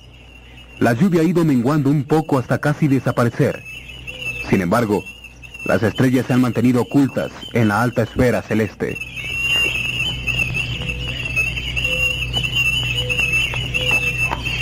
Eh, mi capitán, esas luces que se ven allá son las del cañar. Eh, sí, ya estamos llegando. Y con nosotros la mañana también. Cuando estemos entrando a la población, la madrugada estará sobre nosotros. Eh, la tropa quisiera que les permita descansar un rato, capitán. Lo suficiente para tomar algún café. ¿Y a dónde vamos a conseguir café? A estas horas de la mañana, digo. Eso, déjelo a nuestra cuenta, mi capitán. Ya verá. En pocos momentos, a lo mejor conseguimos hasta algunas gallinas. ¡Ah! Y un buen borrego. Y tenemos caldo bien caliente y sabroso. Vaya, vaya. Allá ustedes. Pero no más de media hora les doy. Únicamente tenemos eso. Y además tenemos que seguir inmediatamente hacia la hacienda del Rosario. Sí, capitán. La madrugada se va perfilando sobre el borde de los cerros con su luz blanquísima, casi azulada. La escolta llega a las primeras casas del cañar y la tropa comienza a golpear en las tranquilas casas de los pobladores. A entrar a las huertas y a los gallineros.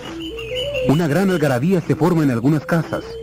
con los dueños que no aceptan el despojo y los soldados que exigen preparación de comida caliente y café. La tropa está exhausta después de haber soportado tanta lluvia durante toda la noche.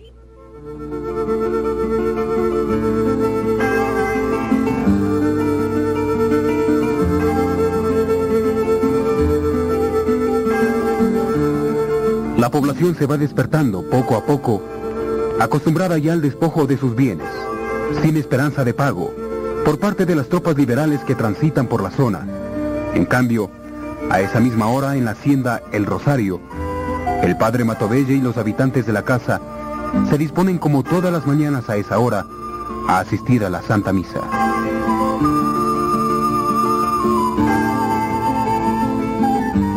Señor, recoge todos mis sentidos. Hazme olvidar todas las cosas mundanas. Otórgame desechar y apartar de mí aún las imágenes de los vicios. Socórreme, verdad eterna, para que no me mueva vanidad alguna.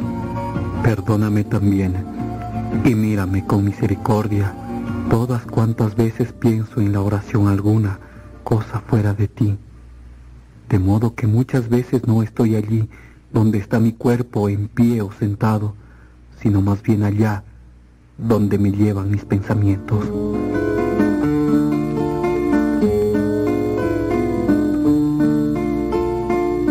Pero bienaventurado aquel que por tu amor da repudio a todo lo criado, que hace fuerza su natural y crucificada con el fervor del espíritu los apetitos carnales, para que serenada su conciencia te ofrezca oración pura y sea digno de estar entre los coros angélicos, desechados dentro y fuera de sí todas las cosas terrenas.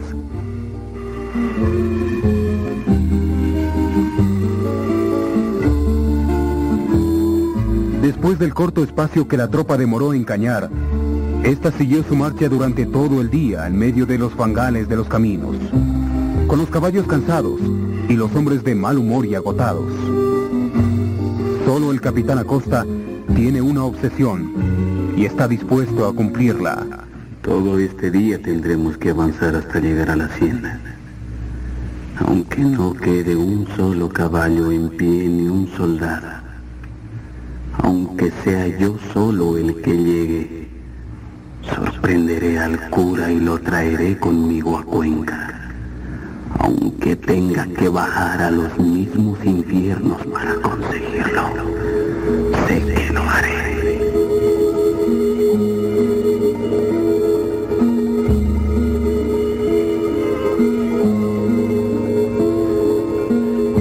Al anochecer de ese nuevo día, llegaron a la población de Gula que estaba a los linderos de la hacienda El Rosario.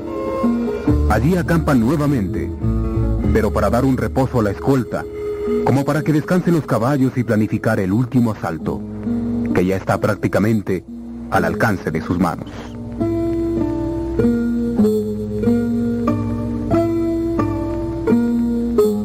Sargento.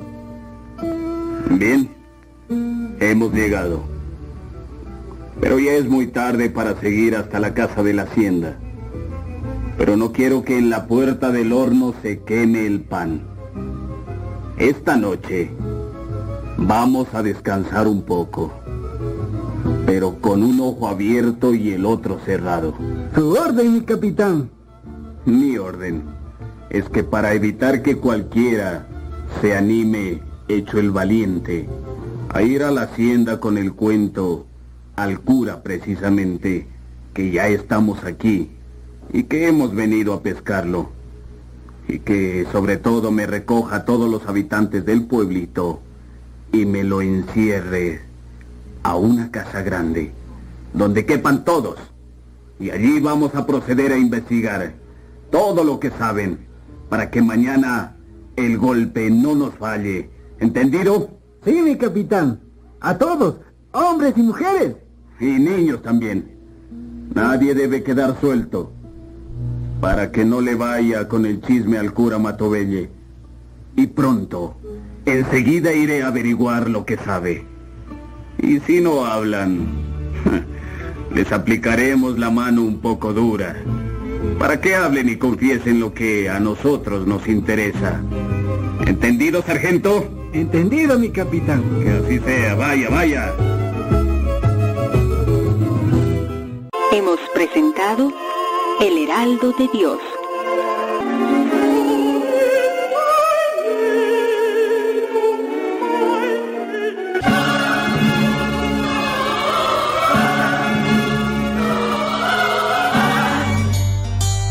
Hemos venido a adorarlo. Hemos venido a adorarlo. Oh, oh, oh. Bueno, bueno. Terminó la radionovela. Perdón, Patipaco. ¿Están ahí todavía, Patipaco? Bueno, ahí viene Patipaco. Con el programa Lo que Dios ha unido. Disculpen, disculpen. Alabanza y adoración al Rey de Reyes, nuestra canción. Alza tus manos y alábale. Mueve tu cuerpo y danza para Él. En Oriente